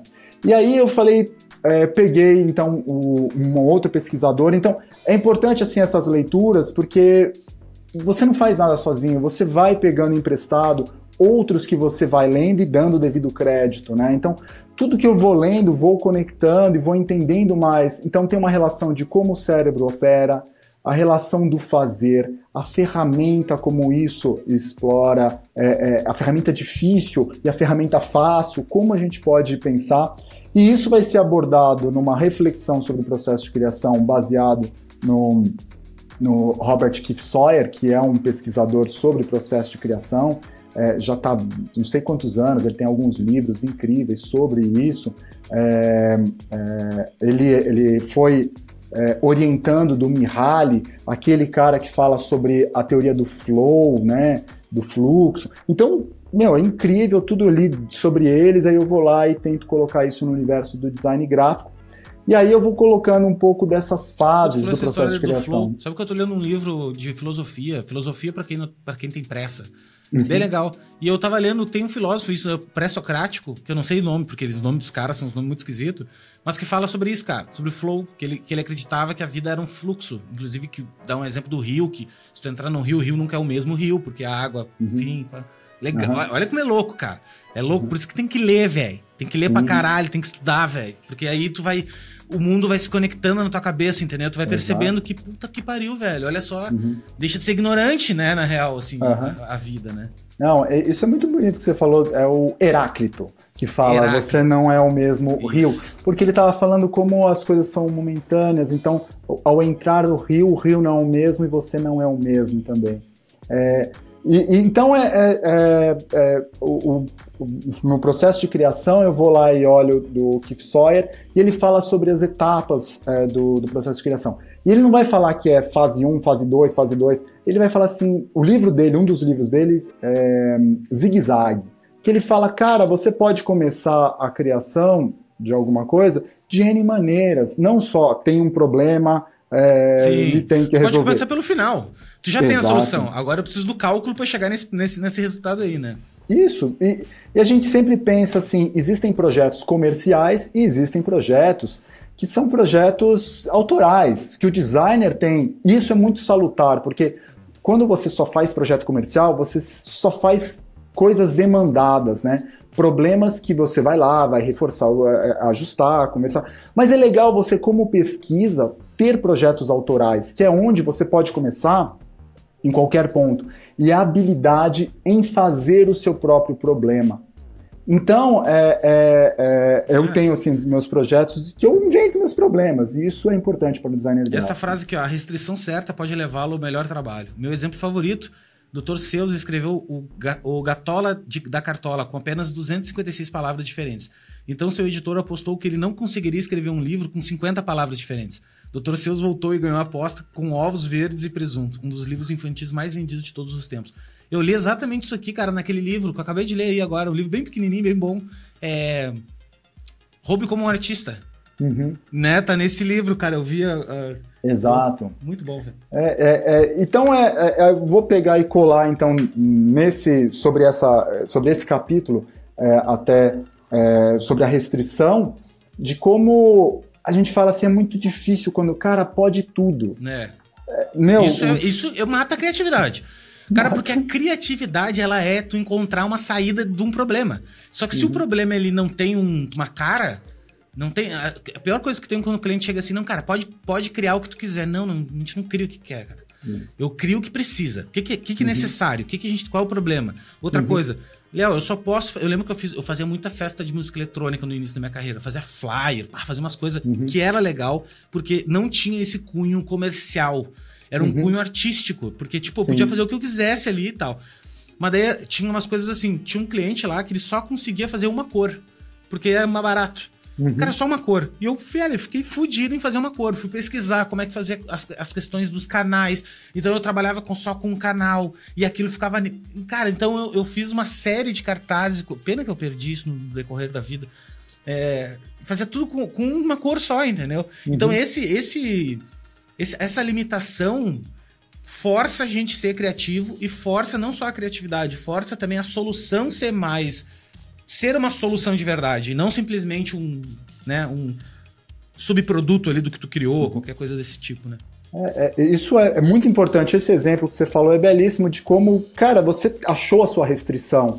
E, e o que, que acontece quando você não tem restrições? Então, quando eu passo, por exemplo, um, uma atividade, um exercício, alguma coisa aos meus alunos, eu tento construir o briefing de maneira muito restritiva. E eles falam, ai, professor, não dá para resolver. Dá sim. Porque o que, que acontece? Nós, como designers ou como alunos, quando fala pode tudo, ah, pode resolver assim, as... você sempre vai dar a resposta a partir daquilo que você já faz. E depois você vê todos os seus projetos e fala assim: por que meus projetos estão tudo do mesmo jeito? Porque você está usando os mesmos elementos e tudo e dando a mesma resposta. Quando você consegue fazer uma restrição tão grande, por exemplo, você citou a restrição de cor. Se você não tiver restrição de cor, você vai ver que depois o designer sempre usa as mesmas cores. Mas por quê? Porque é a ferramenta pronta que ele já tem e vai jogando. E tem é... outro lado, que é o lado seguinte, por exemplo, ó, é, tem um lado positivo disso, que é o seguinte: construção de marca, consistência de marca. Uhum. Se tu tem uma restrição na qual tu só pode usar uma cor e uma tipografia, isso gera consistência de marca. Exato. Por exemplo, eu construí a minha marca, e hoje eu tenho uma marca muito forte no meu segmento ali, no meu negócio. Cara, as pessoas me mandam coisas verde e laranja. Todo mundo, quando vê um troço verde e laranja, me manda. Só que se eu te uhum. contar a história do porquê do verde e laranja, tu vai entender que não tem nada a ver. Tipo, que era uma coisa assim, eu, eu eu gostava muito de mato, na época eu era maconhista, né? Eu não sou maconheiro, era maconhista.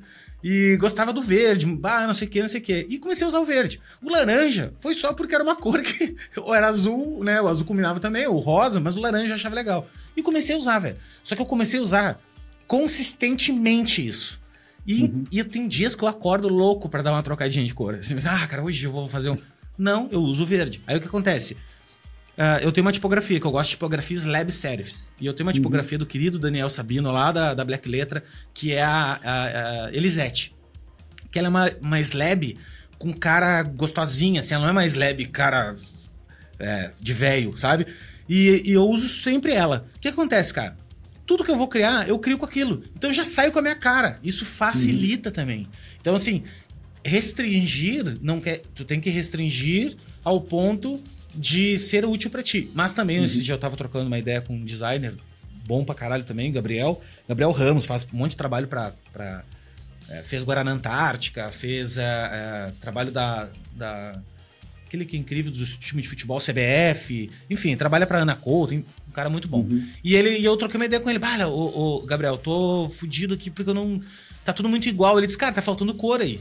De repente tu tinha que enfiar umas outras cores no meio. Para mim é que nem tirar um pedaço de mim. Eu, como é que eu vou enfiar uma outra cor se eu só toco essa nota, cara? Eu não sei tocar outra nota. E uhum. aí, acho que aí vem o design, quando tu vê esses grandes projetos foda que tu vê, pô, como é que os caras usam outras cores no meio desse caminho aí, velho? E é uhum. é isso para mim é desafio, cara. É que nem tu tocar uma nota muito difícil, sabe? É prática. Uhum. É, é, mas é, é, aquela coisa, você pode pensar a paleta, abrir, mas, cara, é, é, é um problema aí que você tem que pensar e como não perder essa essência. E isso a gente vai ver grandes designers, Wolfgang Weingart, ele vai fazer o mestrado dele baseando com experimentos gráficos somente com a letra M da Univers maiúscula, mais nada. Um ano fazendo só isso. Cara, que restrição magnífica. Então, é, nesse, é, nesse capítulo, tem, eu tô fazendo umas postagens Não, aí. Foda demais, olha isso aqui, cara. É só com braço e, e mão. Isso uh -huh. é uma restrição, tá ligado? Meu, tu, só, uh -huh. tu tem que fazer tudo com, com o braço. Uhum. Meu Deus, velho, que foda, é. velho. E aí, então, esses experimentos que aparecem em cada capítulo são essas restrições, como a partir de pequenos elementos da. Nesse, quando eu falo da restrição, eu pego um cartão de ponto. Então, quem me ah, segue aí. Um uhum. é, porque eu falei, cara, eu vou fazer é, as letras, desenhar as letras da palavra pandemônio. É, usando os 96 retângulos do cartão de ponto. Que eu vou mostrar aqui para quem está no YouTube. Né? E aí, aquela coisa, ah, então eu faço um cartão de ponto, tá bom? Não, se eu tô falando de quantidade, novamente, eu desenhei 20 para cada letra, total 220 cartões desenhados na mão. Então, tudo era muita quantidade, porque eu chegava, o meu orientador, teve um momento que as coisas ele falou que não estava bom, aí ele falou para mim: as coisas não estão bom aqui, mas uma coisa eu não posso negar, você trabalha bastante. Uma hora engrena, então, o que, que ele falou para mim? Ele falou assim: o volume de trabalho vai te ajudar. E isso me ajudou. Então, eu fui, cara, eu tenho que levar isso aos limites. É, então, em capítulos, eu vou fazer experimentos que são com as mãos, para falar como somente é, qualquer coisa, mas é, é, como repertório, isso, por que a escolha da mão? É, eu fui desenhando por um período é, um artista que eu acho incrível, que é o Egon Schiele. E eu fiquei copiando, fiquei um, alguns meses copiando, copiando, copiando o Egon Schiele. Isso para refletir que não é a cópia é, é, entrar no Behance e copiar o trabalho Cara, do, aqui, do colega. Bruce Mal, imite, tá ligado? Uh, tá sem foco. Aqui, ó, imite, velho. Ó, eu tava aqui, eu tava anotando que eu vou fazer um stories disso hoje, ó. Imite, não tenha vergonha. Tente chegar o mais próximo que puder. Você nunca fará idêntico e a diferença pode ser verdadeiramente notável. Uhum. Que é o seguinte, cara, tenta copiar uma coisa foda. Se tu é um amador, tu não vai conseguir copiar aquela coisa foda. E esse processo de tentar copiar, tu vai começar a aprender. Né? Tipo, é isso. É isso. Uhum. E, e, que, é, que é assim, quando a gente fala isso, é, é copiar para aprender. Não olhar no Behance e falar, cara, esse trabalho aqui é bom, como é, é lá de um país é, Sim, mais distante, ele vai fazer isso. Todo cara, mundo não, sabe, velho. Cara... Isso é errado, não é correto. Mas assim, cara, como que foi feito isso? Vou tentar aprender, tentar aprender, tentar aprender. E isso foi a jornada. Eu fiquei tentando copiar o Egon Schiele por alguns meses, todo dia desenhando. Então no livro tem ali alguns desenhos. Só que aí eu começo a entender que por que que eu começo a fazer alguns questionamentos durante esse processo. Por que que as, as mãos são tão expressivas? Aí eu vou começar a entender, cara, essa geração, Egon Schiele, Oscar Kokoschka, eles colocavam a mão como um, um elemento de, de expressão mais forte que o rosto. Então você vai ver que os desenhos do Egon Schiele são super a mão expressiva. E aí, como ele fez esse aprendizado? Eu comecei a pesquisar. Eu vou achar um livro que fala sobre é, é, os artistas vienenses e vão falar que ele foi presenteado por um amigo é, é, com um boneco de sombra javanês, que é aquele que tem as mãos, e como na cultura é, asiática, as mãos, o posicionamento das mãos tem um significado, que isso vem do Buda, mudras, né, as posições Sim, da tanto mão. é que tem umas danças, das, enfim, que... Exato. E, e, e aí eu, fui, eu falei, cara, então é isso. E aí eu peguei, dentro das viagens, a gente, eu, eu, eu fui até Java, né, na, na ilha, na Yogyakarta, para ver esses bonecos, eu aprendi esse, sobre esses bonecos, e aí depois disso, aí eu vou entender, eu vou, com esses bonecos, eu vou entender o que é as mãos. Eu falei, cara, para esses experimentos, são as mãos que eu tenho que fazer. Então eu começo a fazer é, desenho com as mãos, aí eu tiro foto com as mãos, a minha esposa é, que produziu, e aí assim eu faço as letras com a mão e depois eu vou fazendo movimento. E aí para mostrar que as coisas não acabam, aí depois eu jogo no scanner, eu vou fazer aquela coisa de ter um porque aí eu vi um outro artista, que é a Maria Martins, é uma artista brasileira, eu, cara, assisti o trabalho dela. Então, como a gente, no processo, a gente, não é assim, a pesquisa só acontece no momento. A pesquisa pode ocorrendo ao decorrer do projeto e você vai conectando coisas que você vai vendo no processo, né? É, acontece até quando o trabalho está concluído, você fala, poxa, ah, eu vi um negócio Faltou tão legal agora. Uhum. Mas aí... Não, sabe, olha só, nada a ver, mas eu tô fazendo. Eu tô fazendo uma série de vídeos agora no YouTube. Tô indo pro YouTube valendo, assim, né? Só uhum. que, cara, não tem uma experiência larga com, com, assim, com direção e corte, edição e tal. Daí, pô, gravei muita coisa aqui, daí eu pensei, cara, vou usar um pouco de cena de banco e tal. Aí eu comecei a fazer.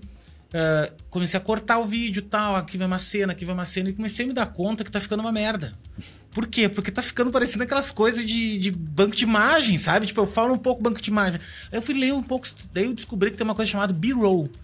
B-roll é o quê? É as cenas B, cara. Tu tem que ter cenas B para ilustrar a parada. Então, não é só. E banco é outra coisa.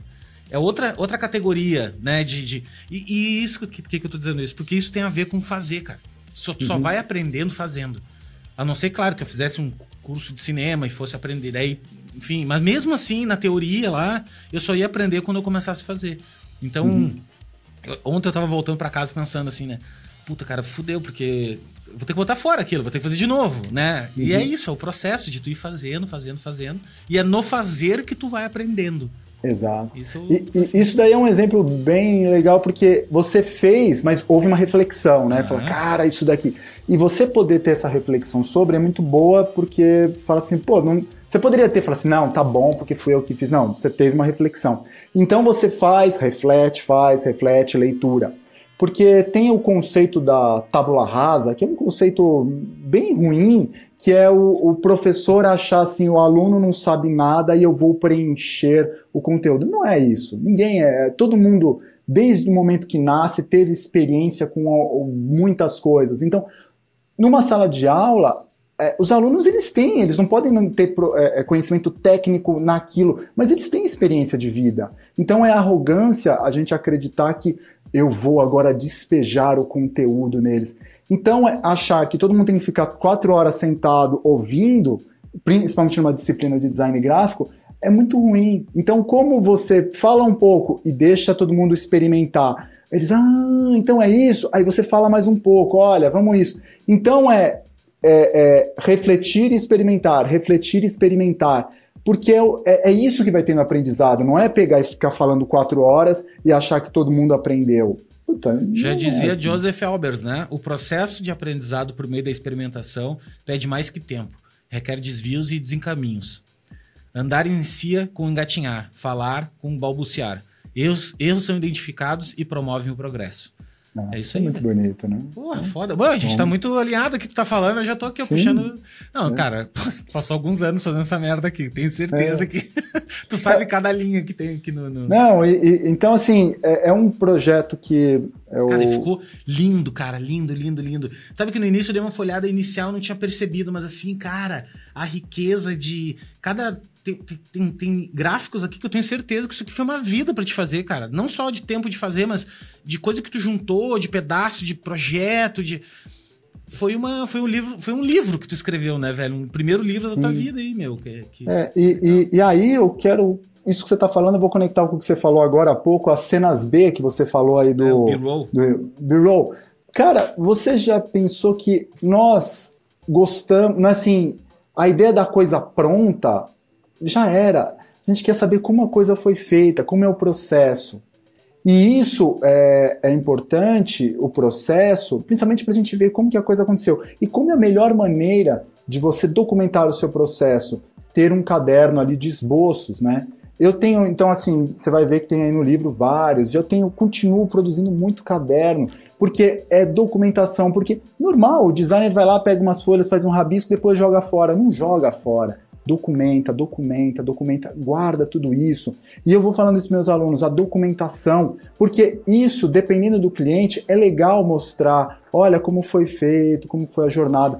Porque é, é, é, é o que eu mais vejo, sabe aqueles videocase onde o designer aparece com um lápis Sim. e vai mostrando aquele grid, ou fica aquela coisa, um monte de papel de prova e as pessoas, todo mundo apontando. Como se acontecesse aquilo, tá ligado? Não. A documentação real é, é, é perceptível. Meu, e o sketchbook é muito legal. Eu conversei aqui com o Roberto Martini, que ele é o, um CEO da Flag CX, que é uma das. Cara, eu sou muito, sou muito fã dele e tal. E nada a ver, ele nem é designer, apesar de manjar muito de design e tal. E ele, só que eles fazem uma coisa muito bem, velho, que inclusive eu falei para ele, que é a documentação dos projetos. Então o que acontece? Uhum. Cara, se tu pegar qualquer. Ele tem ah, 50 e poucas empresas dentro do grupo, né? Enfim. Daí tem uma que é mais forte, que é a. É a mais forte não, mas uma que fala de comunicação bastante, que é a Soco. E tu vai ver o case da Soco, cara, tem trampos ali de 10 anos atrás, cara, que eles guardaram o trabalho, tá ligado? Então, assim, uhum. guardar os trabalhos, porque eu sempre falo isso assim, a gente não a gente não cria um muro que nem um pedreiro que o cara vai lá e tá lá o prédio que o cara construiu, tá ligado? A gente cria uhum artefatos intelectuais. E às vezes esses artefatos se espalham de uma maneira que é difícil de juntá-los. Então quando a gente junta esses pedaços, tipo, que é tipo, realmente, ó, cara, tá aqui, ó. O que eu produzi tá aqui, tá aqui minha, meus arquivos, tá aqui os cadernos que tu tá dizendo, tá aqui o processo. Isso aí depois, uhum. se tu souber repaginar essa história, criar uma narrativa em cima daquilo ali, nossa, o teu portfólio é incrível, cara né? Uhum. Então guardar esses pedaços é a coisa mais importante. Não, essa produção efêmera do, do design gráfico, cara, é uma pesquisa é, sobre essa produção material. Pensa que você estava falando dos flyers aí, uhum. né? Tem uma pesquisa muito boa de uma, de uma colega, da Rosana, que ela fez sobre os flyers dos anos é, 90 e 2000, mas quando você olha todos aqueles flyers, esses artefatos, que muito efêmeros que foram jogados fora, você fala, cara, e ainda eu conecto isso com toda a linguagem que agora está sendo utilizada, que é a revista Idea chama de acid graphics, né? Sim, que é essa coisa pichadona quebrada. Isso. Uhum. Meio tectronic. Uhum. Uhum. Por que, que é, é revisitando esses flyers dos anos 90 Total. e 2000? E como a gente vê que é, é, uma coisa de apropriar, regurgitar e fazer novamente, e como a gente pode olhar para o passado. Então, uma pena que você perdeu aí os seus flyers. Que pena, cara. Não, eu, eu, tô, eu tô assim. Cara, que papo bom conversar contigo, cara. Um papo assim, realmente muito esclarecedor. E de cada vez que mais eu tenho essa ideia, cara, de a gente, se eu dou uma dica para alguém é guarde as coisas. Seja uhum. um acumulador. Uhum. Designer gráfico tem que ser acumulador, velho. Porque senão não tem muito, tá ligado? Ah, não, eu sou minimalista. Não, cara, beleza, seja minimalista na tua vida, mas tem um quarto lá que tu guarda uhum. aquela porcalhada toda. Porque eu tenho certeza que às vezes tu vai tirar um pedaço, tu vai. E, e, e outra coisa também, cara. É, eu, eu, antigamente eu tinha uma, uma visão sobre design gráfico muito estética com viés muito assim suíço, sabe? Aquela coisa assim, ah, não, tem que ser super bem diagramado, super limpo, super isso. E um dia eu conversei com, com um designer aqui sobre o design no Brasil, né? Tipo assim, esse design brasileiro, que tu vai pra rua, essa coisa. É, esqueci o nome da palavra, aquela que é. Vernacular? Vernacular. E, e, jogada, e uma coisa por cima da outra. E ele me deu um ponto de vista que eu não tinha percebido. E ele disse assim: Léo, mas tu sabe que isso é legal. Isso é o Brasil. Isso é a linguagem do Brasil. Se tu, se tu transformar o Brasil na Suíça, cara, vai ficar tudo homogêneo, vai ficar tudo flat. Quando tu vai pro Brasil, é isso, cara. É placa de rua, é tipografia misturada, é essa zona. Daí o que tu disse agora faz todo sentido. Quando tu vê a big picture, né? Quando tu dá um passo atrás e olha para tudo isso, uhum. tem uma linguagem ali, tem um zeitgeist Exato. ali, né? Tem um, tem um, um modo operandi naquela porra toda ali. Isso é foda, velho. E aí tu começa a viajar, cara. Começa a viajar. Bom, eu tô estudando filosofia agora, porque eu cheguei à conclusão, cara, que não dá, tá ligado? Na, na, só questão lógica, assim, só questão. É, tu tem que procurar, tu tem que procurar outras coisas que consigam embasar esse, esse caldeirão gigante que. Porque a nossa profissão é uma profissão muito, muito ampla. Ela é muito uhum. ampla e muito complexa. Assim, é, é criar significados, é é trazer, tangibilizar esses conceitos, é escrever o que a galera pensa, o que, que a sociedade está pensando naquele momento. E esse negócio que tu falou aí, cara, é muito real, do, do tu olhar para trás. Tem um livro de design que eu tava olhando esses dias ali, é. Enfim, que tem um pouco da história do design. Não é o, não é o gordão aquele ali, não é o, o aquela bíblia do, da história, mas um, um outro menor.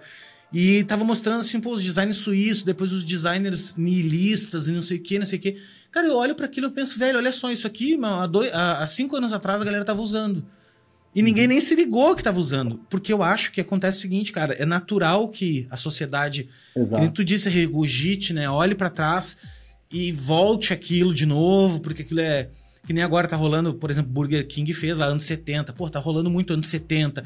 Fonte gordinha, fonte meio, meio, né? Enfim, cara, eu acho que nada se cria, tudo se adapta e tudo se transforma. Né? É, e, e, acho que por isso, voltando, é legal colecionar e guardar, acumular, que você pode revisitar. E pode vender e... ainda hoje em dia. Tu consegue até vender essas merdas que vale é. dinheiro, né? E isso tem ali no, no capítulo que eu falo, cara, quanta coisa com, eu vou guardando. E coisas que eu vou usando. Por exemplo, eu tenho uma coleção de, de chave. Né?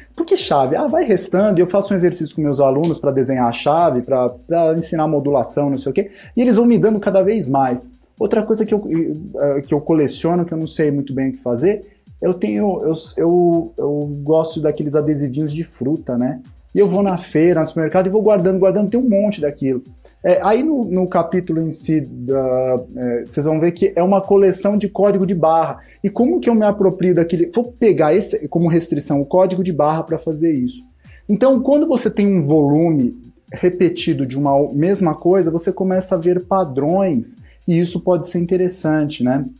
Então, isso na coleção, você ter coleções para ver esse padrão. E aí eu entro numa questão que você falou do design, é, design brasileiro, né? Ah, esse, tem, existe o design suíço, né? E existe o design brasileiro. E aí eu entro numa seara que é o, é, o design para mim é um pouco daquela frase do, do, da música do Chico Science, né? É, vou me organizando para depois desorganizar, vou desorganizando para depois me organizar.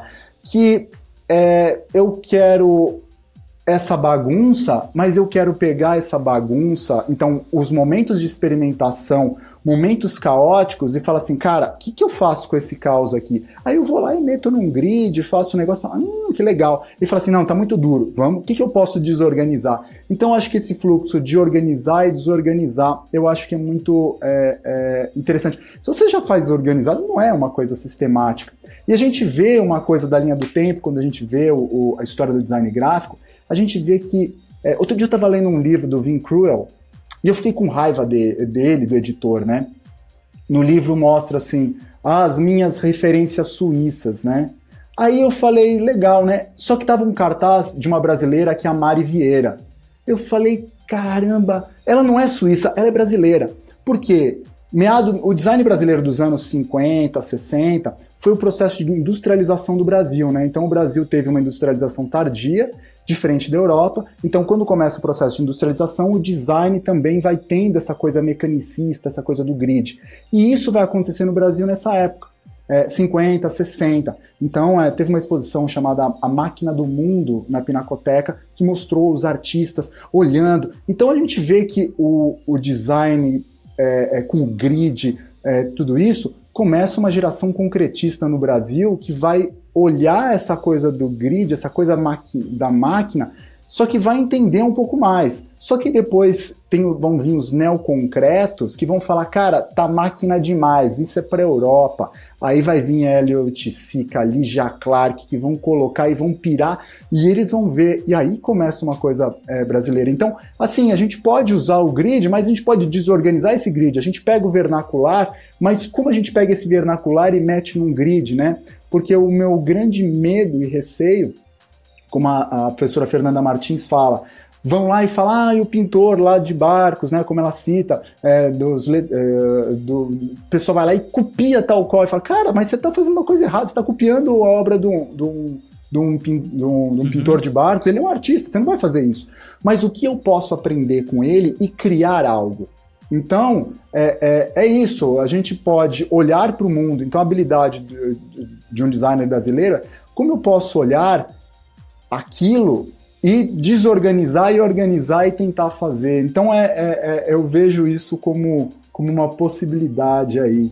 É, e, e, aí, assim, para poder é, falar um pouco mais sobre o livro, cara, então depois da apresentação da tese, que foi em 2019, julho de 2019, é, cara, no, outro, no dia seguinte eu levei ali no Museu da Casa Brasileira, e aí, cara, foi premiado em primeiro lugar no Museu da Casa Brasileira.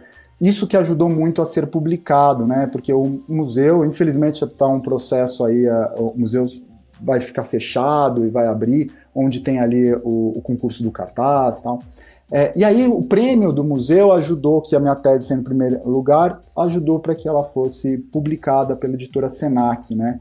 Então isso é muito, porque é muito difícil publicar. Pô, e um é... livro desse que tem uma puta custo de impressão, né, cara? Não é um livro de, de só, só, só preto e branco, no caso, né? Assim, só, só, uhum. só tipo, tipos. Não, cara, um livro, pô, tem, tem acabamento diferente, tem dentro, da, dentro dele tem folhas que são diferentes, a gente tem os desenhos ali, é outro tipo de. É um, é um, é um projeto gráfico mesmo, assim. Muito caro, né? Então. É, e, e, e tem para vender até hoje ainda. Tem, tem. E ah, aí, inclusive eu botei na Amazon, eu botei a galera, não sei se tem outro lugar ah, que é melhor de comprar. Não, acho que assim, eu falo, compre onde for mais em conta para vocês. Cara, eu... esse livro, sabe quanto tá na, na Amazon? 70 reais. Uhum. Mano, 70 reais, cara. E é um livrão para você ter na biblioteca aí de dar uma folhada. Não só folhar. Tem, eu, eu, não li ele todo ainda, mas eu já comecei a ler umas partes aqui que, cara, tem tudo. Tu fez um resumo muito foda de, de pensamentos, assim, tá ligado? Resumos de pontos de vista. Então, mano, é, é um pouco de história também do design. É foda de um livro de design, meu. Quem é designer sabe. É, tem que ter. Tem que ter para olhar, pra, pra. Só tá em volta de ti, assim, já te dá um. Olha só esses dos palitinhos, cara. O cara fez um monte de palitinho para mostrar. E, e, assim, depois desse, eu vou olhando esses exercícios, eu vou, eu, eu, fui conectando com outros artistas, né? Então esse palitinho foi pensando quantitativamente. Vou jogando, vou jogando, vou jogando. Cara, mas quando eu jogo 100 vezes esse palitinho, faço 100 fotos, eu consigo visualizar um padrão, essa ideia da coleção, essa ideia da quantidade. É. é e, e aí, Uma com coisa a publicação... isolada, ela não se significa, mas um conjunto significa. Exato. Então, por isso, a quantidade, vamos fazer um projeto, faz um, mais coisa para poder olhar e gerar ideias. Então, uma coisa só é difícil. É, é, e aí, assim, é, a, a, a, editora Senac é, publicar por eles foi, acho que, muito importante, porque eles. É uma editora que tem fins de como. É, é, muito mais educacionais, então não é uma editora que visa. o processo é o lucro, porque é dentro do sistema S. Então eles conseguiram viabilizar do jeito que eu queria, só a capa com tecido, porque eu sabia que ia ser um custo muito mais, mais alto. Mas eles conseguiram capa dura, diferentes papéis é, e o preço. Cara, é possível é, comprar um designer aí que está começando, se quiser, é, fica. É, é, e ainda quem for aluno ou trabalha no, na, no Senac, o Sistema S, paga 50%, ou 40% Nossa. de desconto. Não, e a gente sabe que livro de design é caro, né, cara? É. Que merda, é. né? É só porque eles acham é. que a gente ganha dinheiro pra caralho. É. E aí, assim, a, a... só que aí veio a pandemia logo depois que saiu o livro. Eu falei, porra, lança um livro e vem a pandemia. É, eu falei, pô, que pena, é fazer um lançamento. Só que ao mesmo tempo, assim, eu vi que o processo de digitalização foi muito bom, porque eu falava com um professor, né, é, do Brasil todo, oh, eu tô com um livro aqui, quer que faça uma palestra? E naquele período, assim, que os professores tinham que dar uma alegria aí para os alunos, então eu pude apresentar meu livro aí, cara, para o Brasil todo, né? Então nesse processo, todo mundo com aula online, ah, ali com, com o Delano no Maranhão, ali na Universidade Federal Coisa do Maranhão. Coisa que de repente tu não iria, né? Coisa que, não. tipo, poderia, pelo custo, pelo, pela disposição, não iria. O digital tem esse poder, né? Ele chega mais, é. mais longe. Nossa, então eu consegui. Então, assim, de certa maneira, eu consegui falar bastante sobre ele para chegar com algumas pessoas, né? É, que eu acho que isso foi. E aí, para fechar aí a minha jornada é, de estudo, eu falei assim: veio a pandemia, processo de digitalização. Eu falei, cara, eu, eu vou. É, eu já era professor de tipografia experimental, né? Mas eu falei, eu vou agora cair em frente assim, na tipografia num nível muito mais profundo. Aí eu fiquei um ano no, no é, estudando Letterform Archive, que é o TypeWest. É, não, um ano de tipografia, aula todo dia, super puxado, meu, foi incrível. Isso em 2022, ano passado. E aí, é, final de 2022, eu já enredei com outro curso de tipografia que também queria muito fazer, que também estava nesse processo ainda remoto. Agora todos, é, é, que é o, o na, no, no, Museu Plantin Moretos, né, é, na Bélgica, com o professor Frank Blockland. Cara, também digital, mas eu consegui aprender muito. Então, é, o jeito, a oportunidade de poder estudar fora viabilizou por causa desse processo de, eh, da digitalização. Então, é assim, ah, presencial ou digital. Hoje eu falo como você se adequa. E eu vejo que, assim, sim, é bom momentos você poder rabiscar, fazer na mão, tá ali no estúdio do lado.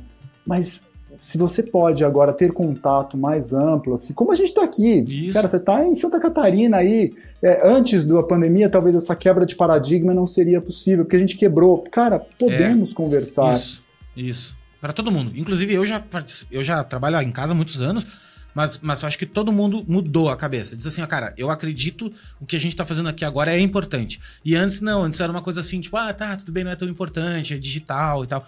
Não, cara, para mim é tão importante quanto. É, é, é, fundamental, assim. E eu dou muito valor agora ao presencial, sabe? Quando tem um uhum. presencial, me lambo, assim. Eu penso, caralho, coisa boa. O cara tá uhum. cheio de energia, assim, querendo distribuir, né? Enfim. Uhum. Mas é massa. Mas, ô, meu, eu tô contigo total, assim. Não tem mais limitação para nada nessa vida. Se você tem. Claro, não tô aqui, eu sempre gosto de levantar isso. Claro, que a pessoa diga assim, nós somos aqui brancos, é, temos privilégio, privilégio e tudo mais. Claro que se você é. é difícil às vezes acessar internet, ter essa aí. Eu tô tirando, tô, uhum. tô entendendo esse lado. Mas se você tem um celular e tem acesso à internet e, e, tem uma hora por dia, você consegue, cara, se esforçar um pouquinho ali, né? Que seja. É, em vez de ficar. Eu falo isso porque assim, em vez de tu ficar rodando o Pinterest, cara, ou o, o TikTok Porra, uhum. meu, compra um cursinho ali da doméstica, velho, de, de 20 pila. E assiste, cara. Uhum. Só, só aquela primeira aula da doméstica que, que, a galera bota ali as referências deles, se tu clicar naqueles links ali, só aquilo ali valeu os 20 pila. Porque tu uhum. vai encontrar umas referências de gente foda pra caramba. Que para ela, se para ela é uma referência aquilo, nossa, aquilo ali. Então, assim, cara, o conhecimento tá, na, tá, tá disponível. Inclusive, eu ando super contra, assim, a, a história do curso, de ah, fazer tudo, todo mundo tem um curso, lançar curso, lançar, lançar curso. Sendo que as pessoas não fazem os cursos, cara. Elas não fazem, elas compram os cursos não fazem, entendeu? Uhum. Então chega de lançar curso, cara. Chega de comprar curso. Uhum. Não precisa, cara. Vai no YouTube, tudo tem no YouTube, velho. Tudo, tudo. Uhum. Se tu quiser aprender a, a, como fazer um foguete propulsor, tem lá. Alguém lá gravou um videozinho que tem 50 uhum. visualização, o cara ensinando lá como fazer o troço, entendeu? É. Só que as pessoas, elas são preguiçosas e elas querem que tenha um... Eu falo eu por mim também, acho que todo mundo é uhum. um pouco isso, que, que, alguém que organize o conhecimento, né? Tipo, ah, cara, uhum. então tu vai ver essa aula, depois essa aula, depois essa aula. e aí que acaba que tu compra o curso e não faz. Tem esse lado também. É, e, e, isso, é, voltando que é a ideia da, da, da pós-graduação, do mestrado, doutorado, até mesmo na graduação, o TCC, é esse momento que não é que alguém vai lá e vai te colocar, passar o conhecimento organizado, organizadinho, né? Então, aquela coisa, você achar que alguém vai jogar e despejar o conhecimento e você tá. Cara, isso não existe. É, o desafio de você buscar, pensar o projeto é, de pesquisa é esse. Cara, qual que, que eu quero pesquisar? Eu quero pesquisar, então, aí os flyers dos anos 2000. Não, e tem do é, caralho. Tem gente que faz isso, irmão. Tem coisa é? do mundo inteiro. É um, é um puta de uma cultura gráfica é, flyer de festa. Porque realmente ele retrata uma cultura de design. Isso. Né? Então é muito foda. Então, Inclusive, como... uma, boa, uma boa ideia isso aí que tu me deu. Então, é, o lance é, é você achar esse recorte, novamente, achar os limites do que você quer pesquisar. E aí, assim, você vai buscar, em busca desse conhecimento. Aí você vai falar com fulano de tal, você vai falar com, não só com professores especialistas tal, mas aí você vai, pô, um flyer, eu vou falar com o cara da, que era dono da discoteca que bombava uhum. em 2000 e vou falar com ele. É, todo ele nesse deve exemplo. Algumas coisas, né, de acervo. É, e vai atrás dos designers que hoje em dia estão um nego velho já. Uhum. Cara, olha só, tal. E aí, assim, assim você gera conhecimento. Porque o lance é você pesquisar dentro de algo que você tenha interesse e você faz. Então, o conhecimento, ele é, ele é muito mais ativo do que passivo. Então, essa coisa de, de você achar que vai aprender tudo, cara, muitas vezes você pegar e só ficar vendo uma coisa, você esquece, deixa não, de lado. Um livro, se tu ler um livro, tu vai, tu vai guardar 1% desse livro, cara. Uhum, Porque se tu não botar em prática, né? Se tu, não, se tu não falar um pouco sobre aquele livro, não discutir com alguém, por isso que é tão importante clubes dos livros, assim, ter clube uhum. de livro. Que, nem que seja só para tu não passar vergonha, tu tem que ler o livro e prestar atenção um pouquinho. Que uhum. lá tem esse exercício de tu expor o que tu pensa. É, é. Cara, é muito enriquecedor, e, assim. E acho que a, a grande magia, assim, de ser professor, você falou do livro, é assim, meus livros, assim, todo livro que eu leio, eu sempre leio com lápis, que eu rabisco todo Sim, livro, Deus, aponto, não sei o quê. Foda-se, o meu eu não vou poder vender. Tipo assim, se eu uhum. vender. Mas eu não quero vender, eu quero só comprar. É. mas é, é, é, porque tão rabiscados, porque eu vou colocando nisso. E aí eu tenho um software aqui onde eu vou compilando tudo, todas as citações e eu vou colocando. Que mas o legal de ser professor chama-se. Tá aqui o nome dele, ele é o Devon Think. Devon Think, assim, ele é um grande compilador de tudo. E aí eu falo assim, ele tem uma, uma ferramenta de pesquisa que eu falo, ah, eu quero falar sobre é, sobre sketchbook. É Devon? Eu, Devon. É, é Devon, achei que é, é Devon. Pensei, o cara é satanista mesmo. Não, é D-E-V-O. Tá, já achei aqui, já, já achei.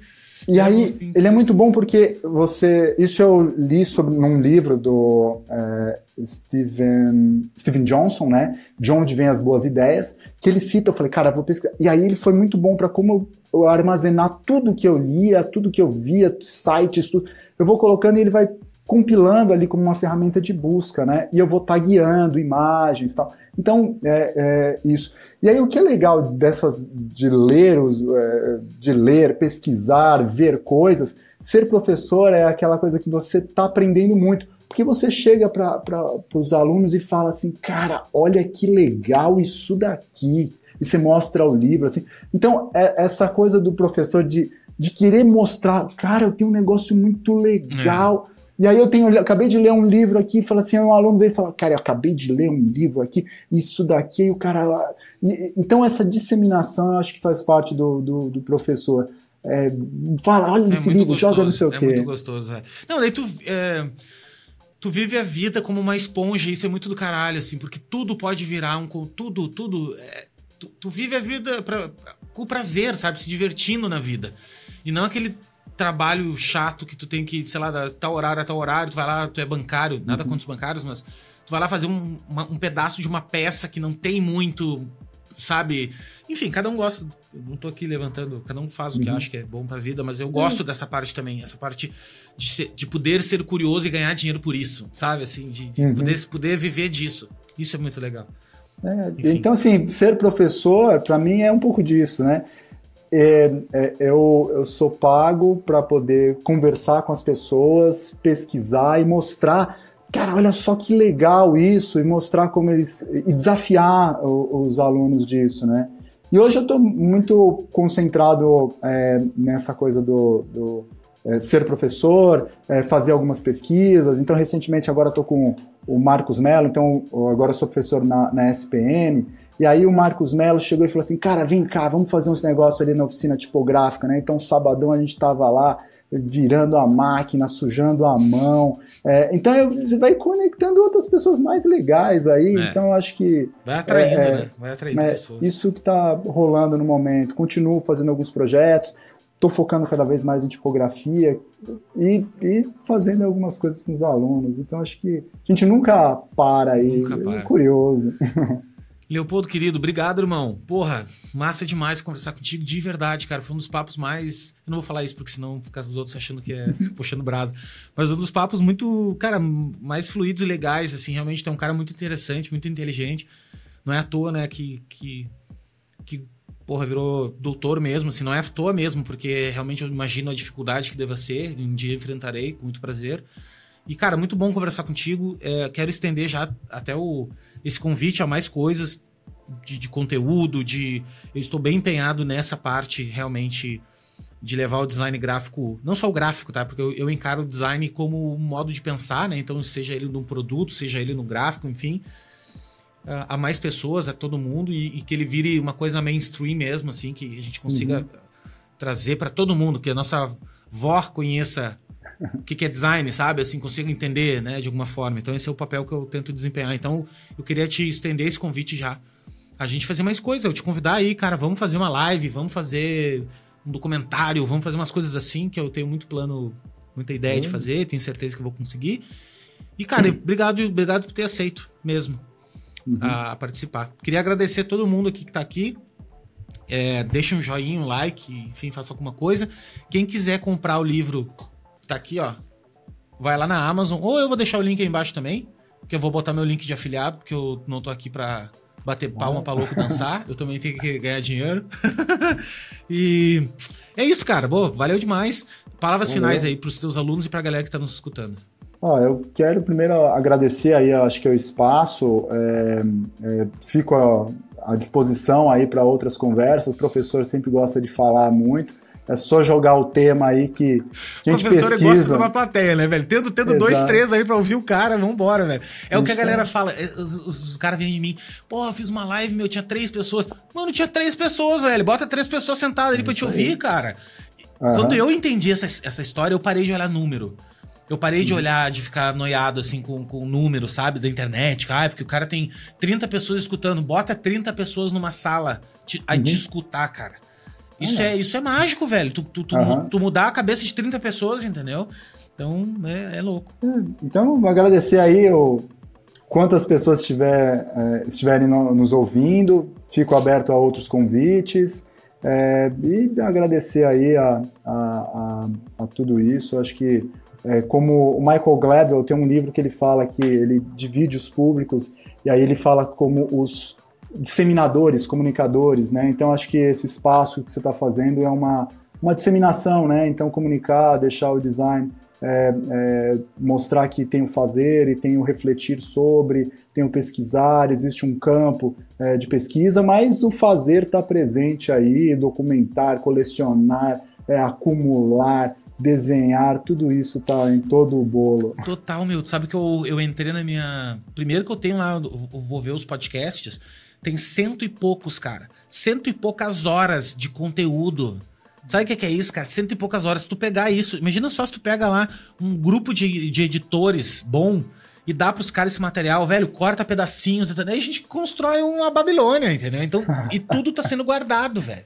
Isso que é legal, uhum. assim, eu, eu, sou muito fã de, disso, assim. Irmão, aí tamo junto, tá? Obrigado de coração, não Valeu. vou ficar te agradecendo mais, porque já tu é meu amigo, agora já era. E é isso aí, gente. Obrigado. É, mais uma. Deixa eu deixar mais um recado. Mocaperia, tá? Se você quer mocaps de qualidade, mocaperia. E, para quem perguntar de onde é meu óculos, é da Latreff, certo? Uhum. Latreff é uma marca brasileira, design brasileiro com qualidade italiana. Beleza? Eu tô muito propaganda, velho. Agora, viu só? É o, o Luciano Huck do design. Tamo junto. Valeu, gente. Até a próxima. Obrigado.